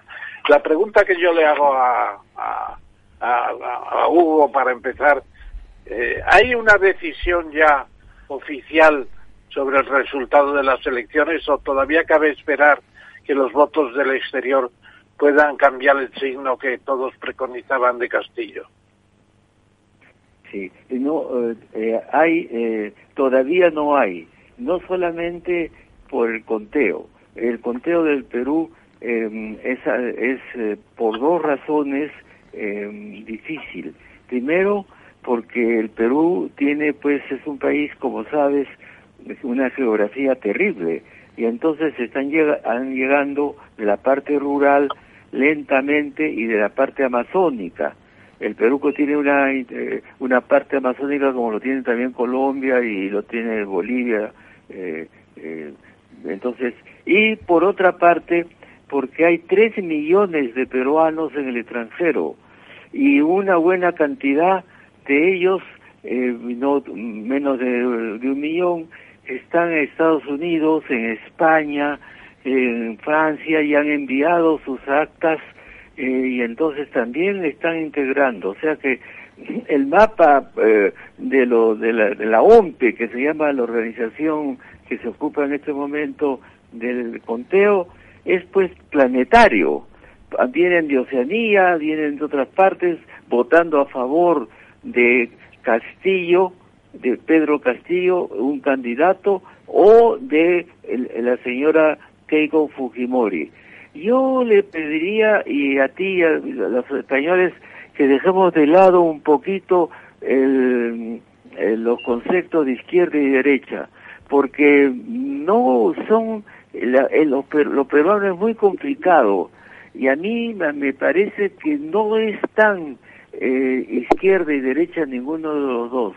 El, el Keiko es el resultado, como su padre, de una nueva burguesía que comenzó a, a, crecer eh, y más yo diría que son unos liberales eh, liberales eh, con con un con apoyo autoritario como fue el caso de, del padre no y por qué fue autoritario porque en ese momento hubo una guerra civil en el Perú con Sendero Luminoso y Fujimori los con el ejército los venció que fue una superioridad. Y el otro lado eh, ahí ya la conozco, pero no conozco personalmente a Pedro eh, Castillo. Le tengo respeto porque él representa una capa emergente por primera vez de campesinos alfabetos. Es la primera vez en la historia y que tienen formación, por lo menos de primaria y secundaria, y tienen entonces un representante del pueblo que no ha ocurrido nunca.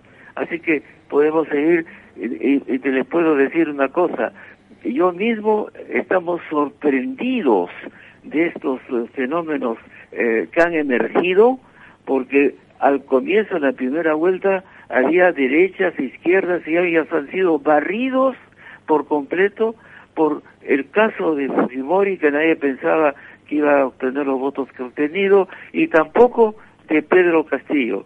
Así que te digo que voy a continuar. Entonces, para antes de decirle que de dónde vienen estas tendencias, que son las dos, las dos muy duras ¿ah? y muy conflictivas, una, si me permites, un, unos elementos para saber cómo es la sí, por favor, don Hugo, dele, ¿Ah? dele usted. Eh, la, la actual, ¿no es cierto? Entonces te digo que Perú es un país en primer lugar minero y agricultor. No ha entrado a la, a la revolución industrial. Entonces, eh, tiene unos, eh, en los últimos 20 años, quiero solamente resumir los 20 años últimos, que son extraordinariamente contradictorios. Tres cosas. Primero, un crecimiento económico impresionante. Segundo, una sociedad del consumismo y tercero, una corrupción como no se había visto nunca. Eso explica entonces la distancia que ha tomado la sociedad peruana, escapándonos los políticos y buscando otras otras este, posibilidades. Crecimiento económico, no miento.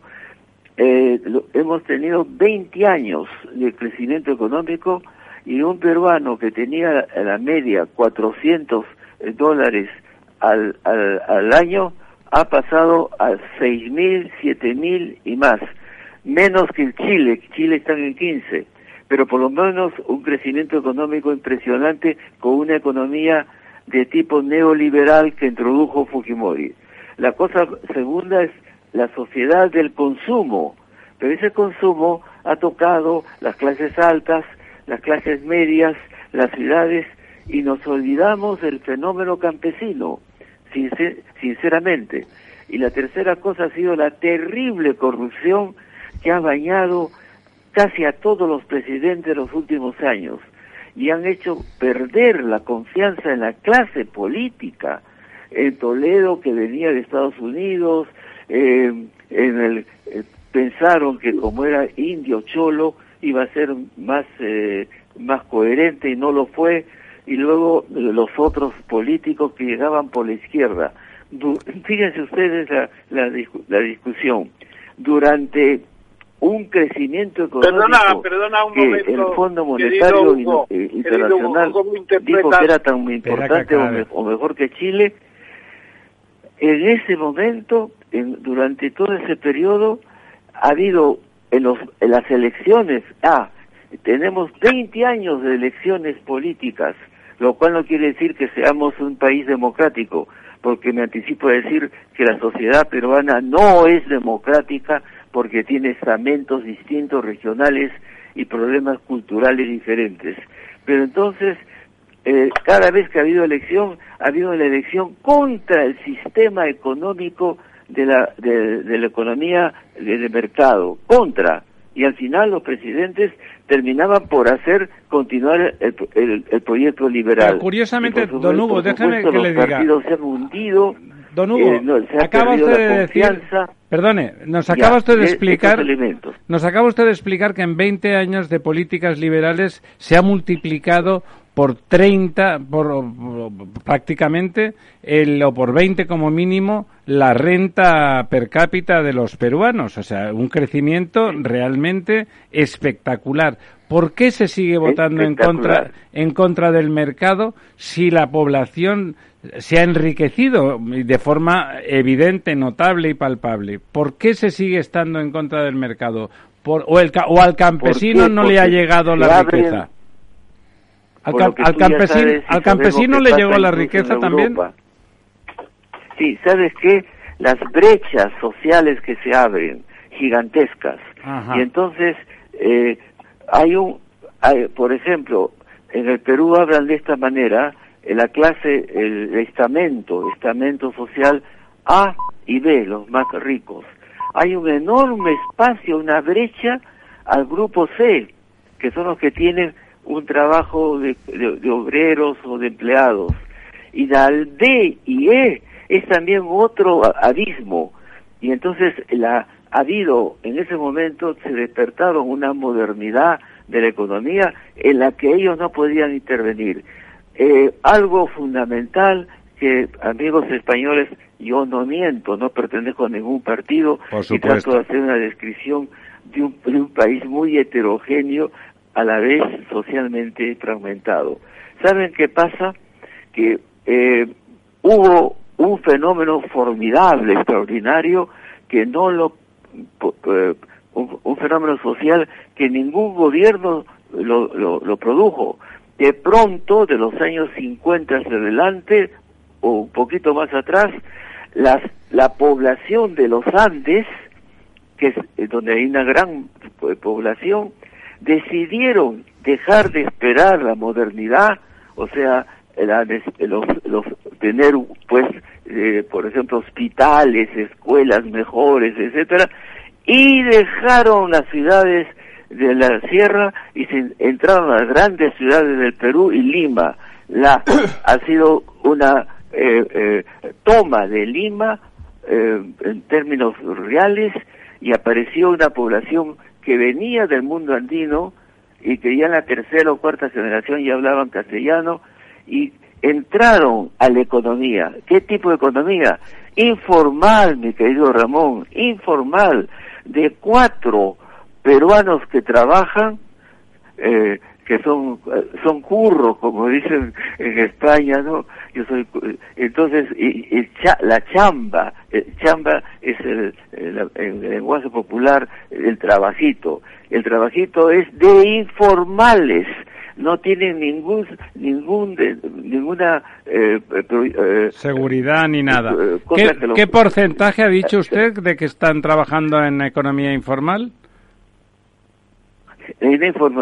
¿Cuántos? ¿Qué porcentaje? Por ejemplo, eh, eh, son tres, de tres, de, cuatro trabajadores, uno tiene trabajo formal. Yo tengo un trabajo formal, y tengo un contrato con una universidad.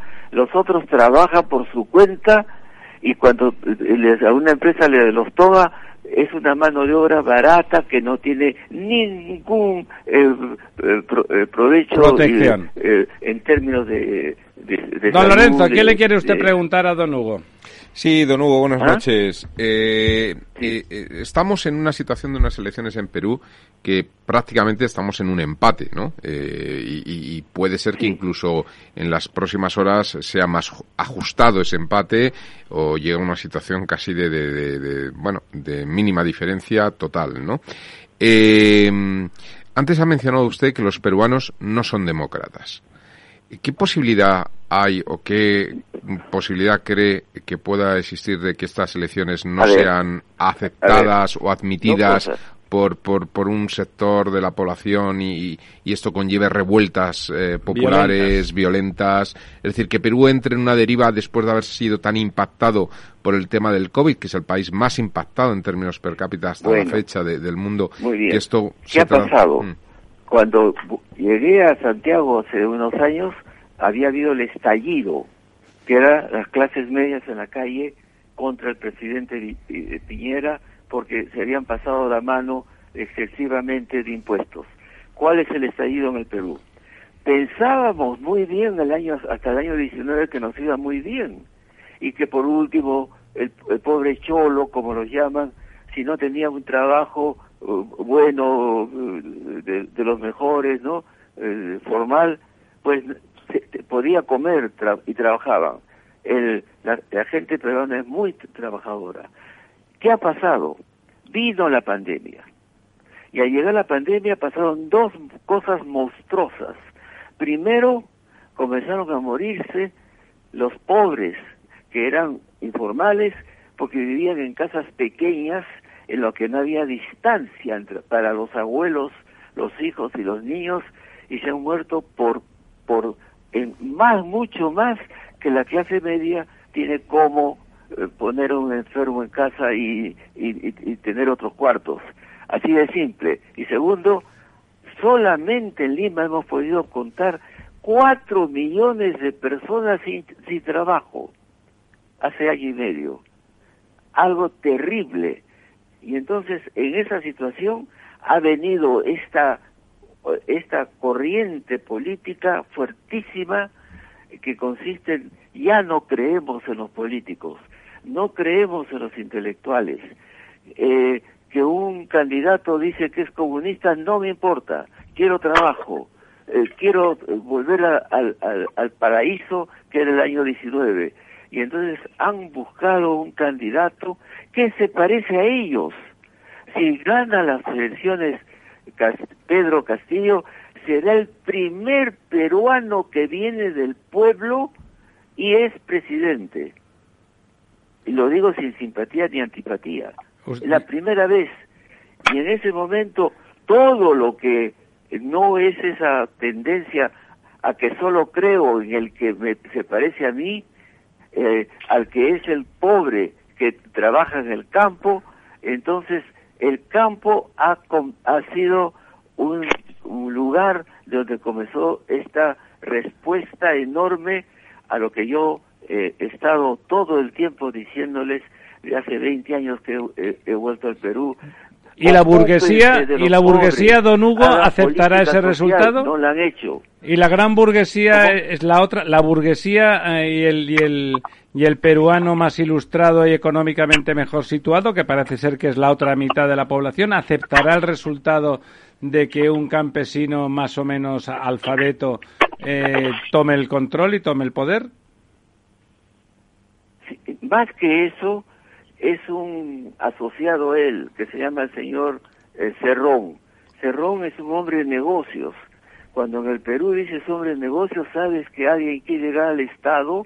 Lo siento mucho, soy peruano, eh, pero tengo que decir la verdad. Cuando un hombre de negocios llega a tener un cargo político, es para robar. Es para robar. Así que el señor, este señor se ha presentado como comunista, eh, y por lo tanto y, con una propuesta de tener un, eh, eh, un, sistema político de, la, de leninista, o sea, marxista-leninista.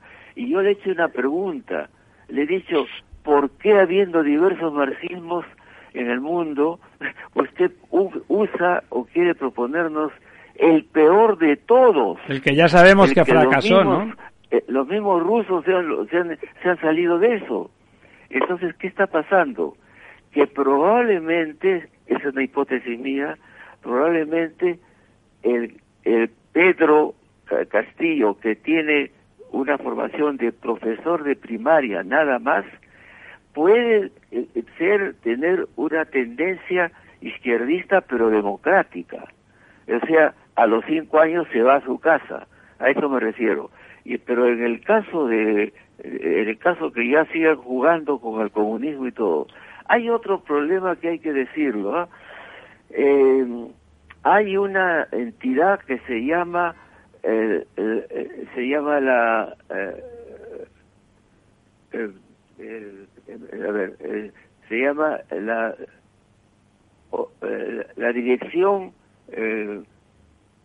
Em, a ver, no me acuerdo bien. Explíquenos el concepto. No será Perú libre, Perú libre. Que, relaciona Venezuela, Cuba y Bolivia. Y esto se llama la organización Alba, Alba. continental, continental bolivariana. Sí, los bolivarianos. Y son ellos que han intervenido en estos momentos en los votos del Perú. Ya después explicaré. el Club de Sao Paulo, el Club de Sao Paulo. Pues, muchas cosas de las de los de los votos que han pasado. ¿ah? Hay, hay trucos ahí. y ellos, ¿por qué se interesan tanto por Perú? Porque el Perú tiene cuatro grandes cuencas en los Andes que podrían alimentar toda la América Latina y ellos, eh, yo conozco bien Cuba, conozco Venezuela, no tienen esa riqueza eh, geológica del Perú. Entonces, este es un asunto no solo nacional, sino internacional. don, Ramón, don Ramón, la última pregunta. no, la última pregunta para usted, don Ramón. Una, pregunta a Hugo que le hago yo, Ramón Tamames. Mira, Hugo, eh, se habló mucho de que estos bolivarianos iban a ser la ruina de los distintos países y ruina efectiva está la de Venezuela, pero Ecuador ha tenido una evolución distinta y Bolivia ha tenido una evolución distinta. Y yo lo que te planteo es Pedro Castillo supongo que no va a caer en las necedades del, del señor Maduro que ha ido convirtiendo toda su evolución política en una muestra de que la única senda era a la cartilla de racionamiento y a la pobreza de masas. Yo supongo que precisamente eh, eh. ese ambiente que hay en Perú de economía informal, de ir creciendo, y habrá asesores y encontrará gente que le ayude. Yo creo que lo de Castillo no es una condena de Perú. Eso del comunismo que le atribuyen como un mal absolutamente letal, pues puede ser una, una leyenda en gran parte en gran parte electoral, pero Perú tiene gente capaz y gente que va a ayudar a Castillo a que las cosas vayan a mejor y no a peor. ¿O no? Yo creo que esa es, esa es la dirección que tú y los intelectuales debéis fomentar, yo creo, porque... ¿Pero cuál es la pregunta, don Ramón? Sí. ¿Cuál es la pregunta, eh, don Ramón? La pregunta es, ¿tú crees que con Castillo hay un futuro para Perú muy distinto del que preconiza del, del chavismo, madurismo? Mira, en un artículo, no lo digo ahora y no lo digo por interés, en un artículo, en el primer artículo que eh, escribí en, en, un periódico, de, la figura de, de Castillo eh, le dije lo siguiente, usted para mí representa una clase pobre del Perú y le tengo un respeto, porque yo muchas veces en mi vida me he ocupado del mundo indígena y entonces eh, mis primeros trabajos fueron así. No, y en un momento, cuando era joven, era comunista y nos ocupaba mucho el mundo rural. Pero le dije la segunda, ahí lo apruebo, usted representa algo que la, burguesía se ha olvidado. Y todo el, todo el tiempo he estado fregando con que ocúpense de los pobres en los campos, que no tienen carreteras, que no pueden mover sus sus productos, etcétera, y no, no, han querido hacer nada. Hay una una, una, una cosa eh, de, de, distancia eh, y no es la primera vez que ha pasado. Un despotismo, un despotismo. Cuando salen de un problema no resuelven las cosas para que eso no se repita. Pero eh, lo que le digo, ¿cuál comunismo? Hay muchos comunismos. Dígame usted cuál es el que el que eh, va, va, va, a presentar. Y me da la impresión, en efecto, que va a deshacerse de eso, es una intuición. Eh, eh, la bancada la tiene el señor Cerrón, que ha comprado un partido, es un hombre de negocios comprando partidos. Y entonces no va a estar, y entonces a otras tendencias más democráticas que fueron quedadas de lado, de izquierda, van a poder estar ahí y entonces estamos salvados porque a mí no me, no me preocupa que haya un, gobierno de tipo eh, socialista. Por supuesto, eh, a mis alumnos, pero no al Perú, no le he podido decir eso, una cosa es ser socialista y otra cosa es ser comunista.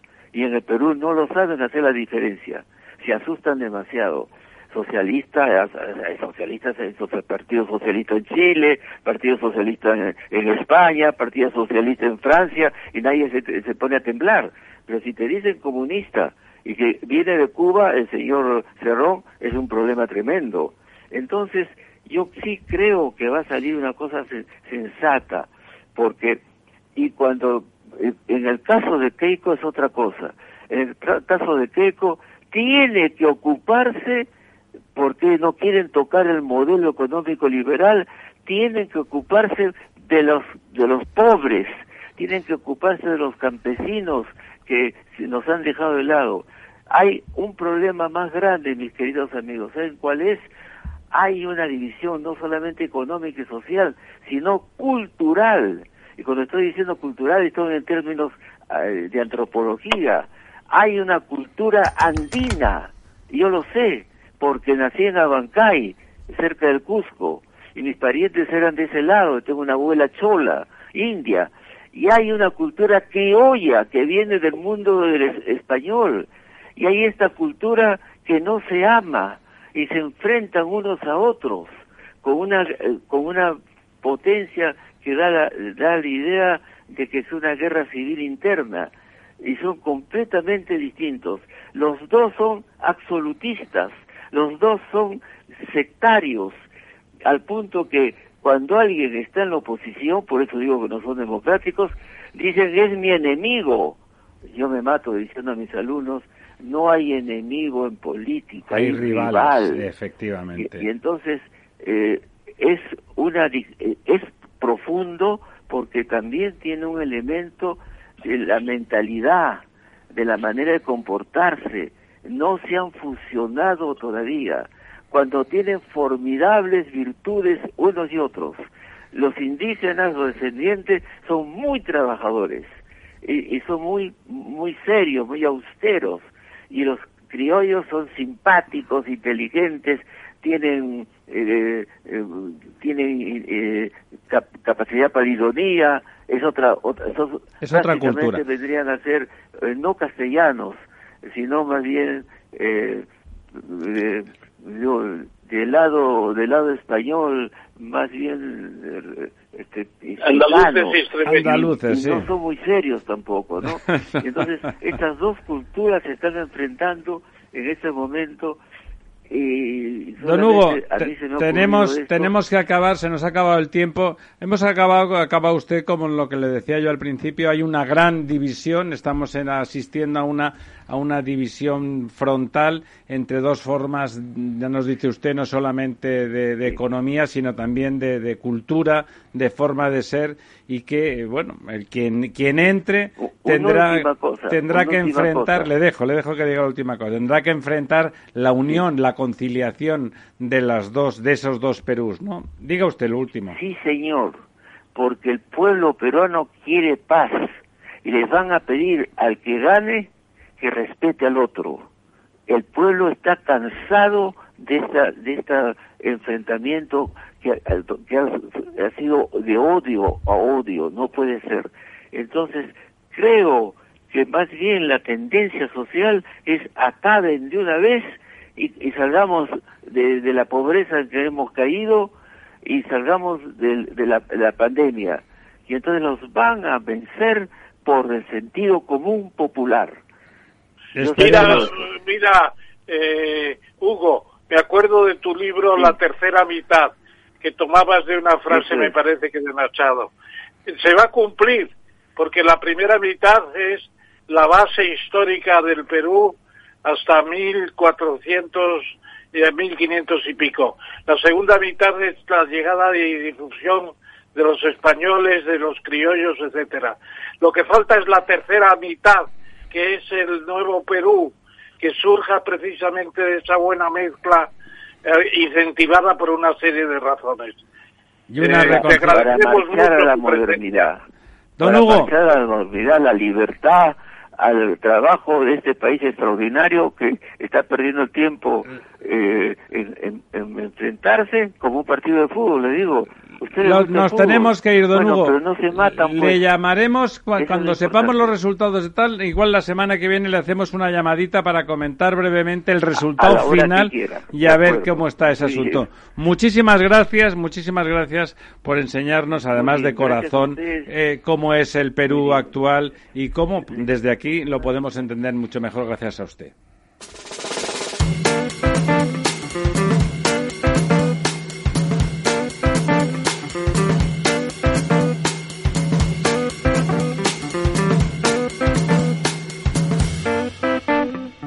Bueno, don Ramón, tenemos que ir rápidos como un sprinter en el Tour de Francia para hacer nuestro quid pro quo, porque eh, nuestros invitados, algunos, pues, tenían realmente muchas ganas de estar con nosotros. Eso siempre es bonito. Primer tema. ¿Está usted ahí, don Ramón, o se me ha ido a dormir? El primer tema es interesante. No, no, ahí está. La llegada, de Biden ya no es America First.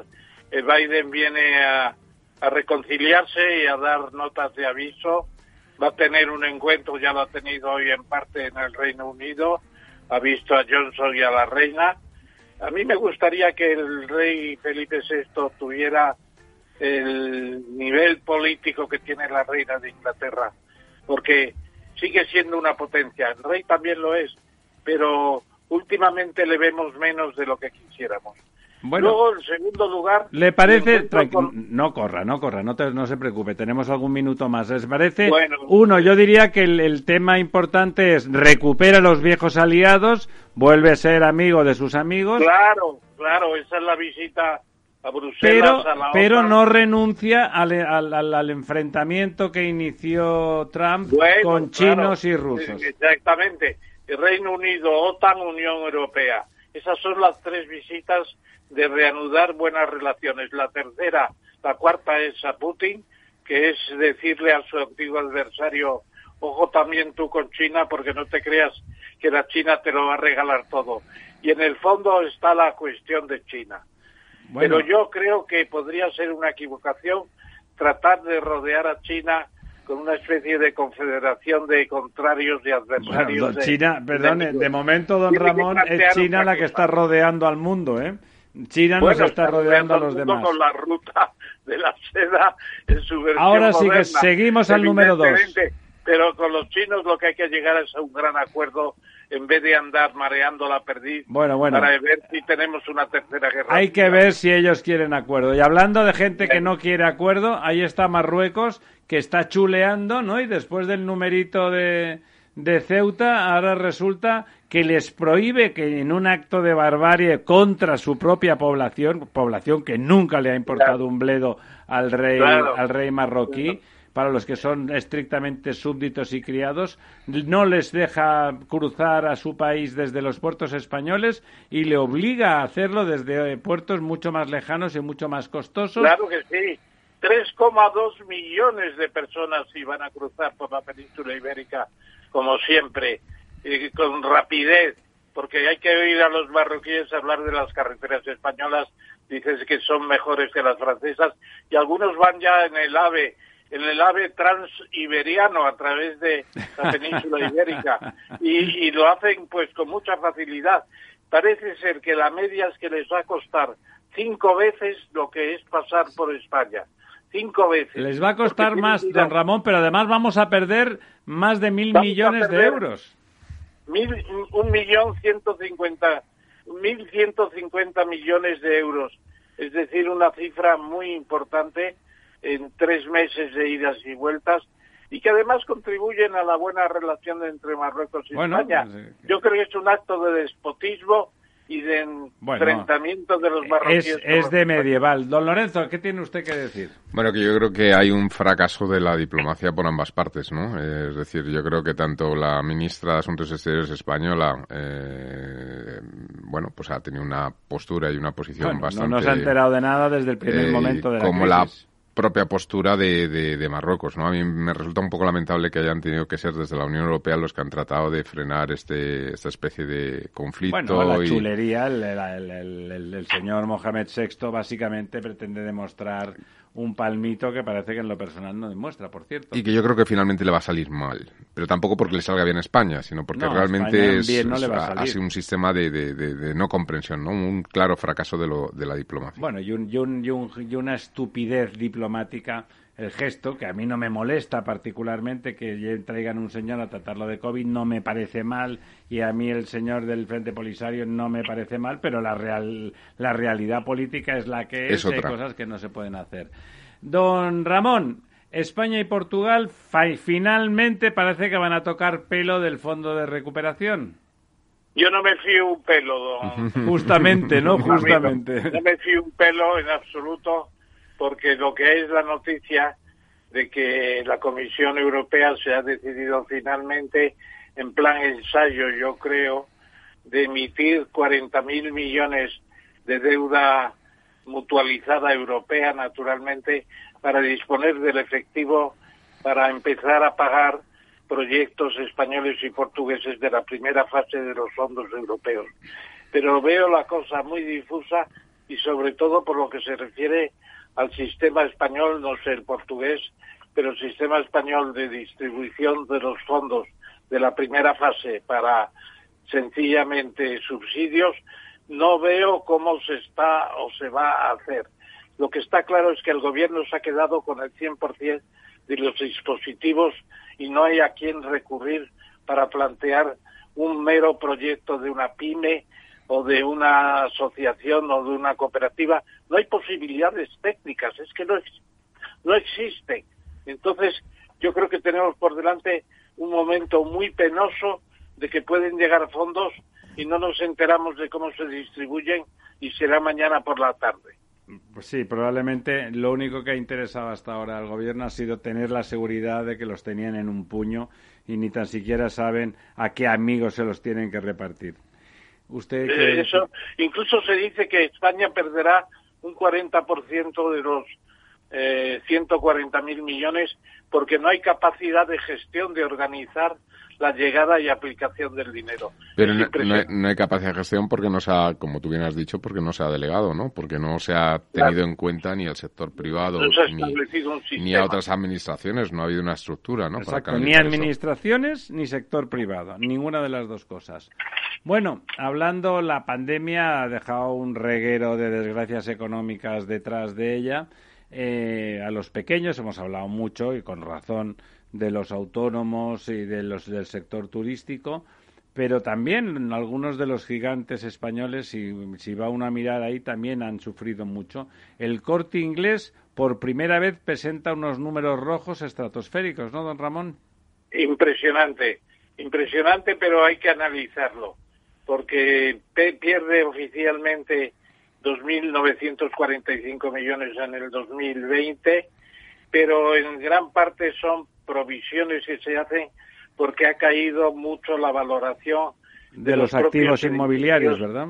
De los propios edificios del corte, que son grandes almacenes que hoy en el mercado no tienen el valor que tenían hace años. Y yo creo que eso es un, un acto muy esclarecedor del corte inglés, que podría haber intentado simular otra situación. Se ha perdido un dinero, evidentemente, pero en gran parte es un pérdida, son pérdidas ópticas de valoración de activos en el balance. A mí me parece que, claro, la venta ha disminuido mucho, ha caído a 10.500 millones desde 14.000 que había antes. Eso es una pérdida fundamental, pero parece ser que los primeros meses con la venta con la venta eh, Sí, Internet, las rebajas y tal, la, la cosa ha mejorado. Hay un gran proceso de recuperación. ¿No le parece, ¿no le parece don Ramón, que, es, que esa infravaloración de activos, que probablemente en el corto plazo es cierta, eh, puede estar provocado para tener más acceso a los fondos de recuperación por el hecho de, presentar esas pérdidas provocadas por la pandemia? Posibilidad de coger dinero por mm, disminución de la valoración de activos. Eso es técnicamente imposible, me parece, en los fondos europeos. El corte inglés, si quiere dinero, que lo ha pedido a, lo ha pedido a ICO con la garantía del Estado, ha hecho ya varios préstamos de ese tipo, ha conseguido varios préstamos pues es otro tema, no es la valoración de activos. Eso es impensable. Bueno, se nos acaba el tiempo, don Ramón. La buena noticia, Egipto encarga a Aqualia cómo regar un terreno. Aqualia va a poner un regadío 600.000 hectáreas en Egipto, que es el 15% del actual regadío español, que son 4 millones o sea, que es muchísimo, es, una burrada. Un valor impresionante. Me parece que hay que festejar esta, este planteamiento y nos podría servir de pauta para muchas acciones de este tipo en África, donde lo que hace falta es poner en valor las tierras africanas, sobre todo del Sahel, con aguas subterráneas, etcétera. Parece que, hablan, hablan de casi 800 millones de euros, ¿no? Está muy bien, muy interesante. Bueno, eh, amigas, amigos, ya es la medianoche, como siempre, las brujas atacan y nosotros somos muy miedosos y nos vamos a casa a dormir. El próximo miércoles, no se olviden de nosotros, desnudaremos la verdad con mucho cuidado y mucho cariño.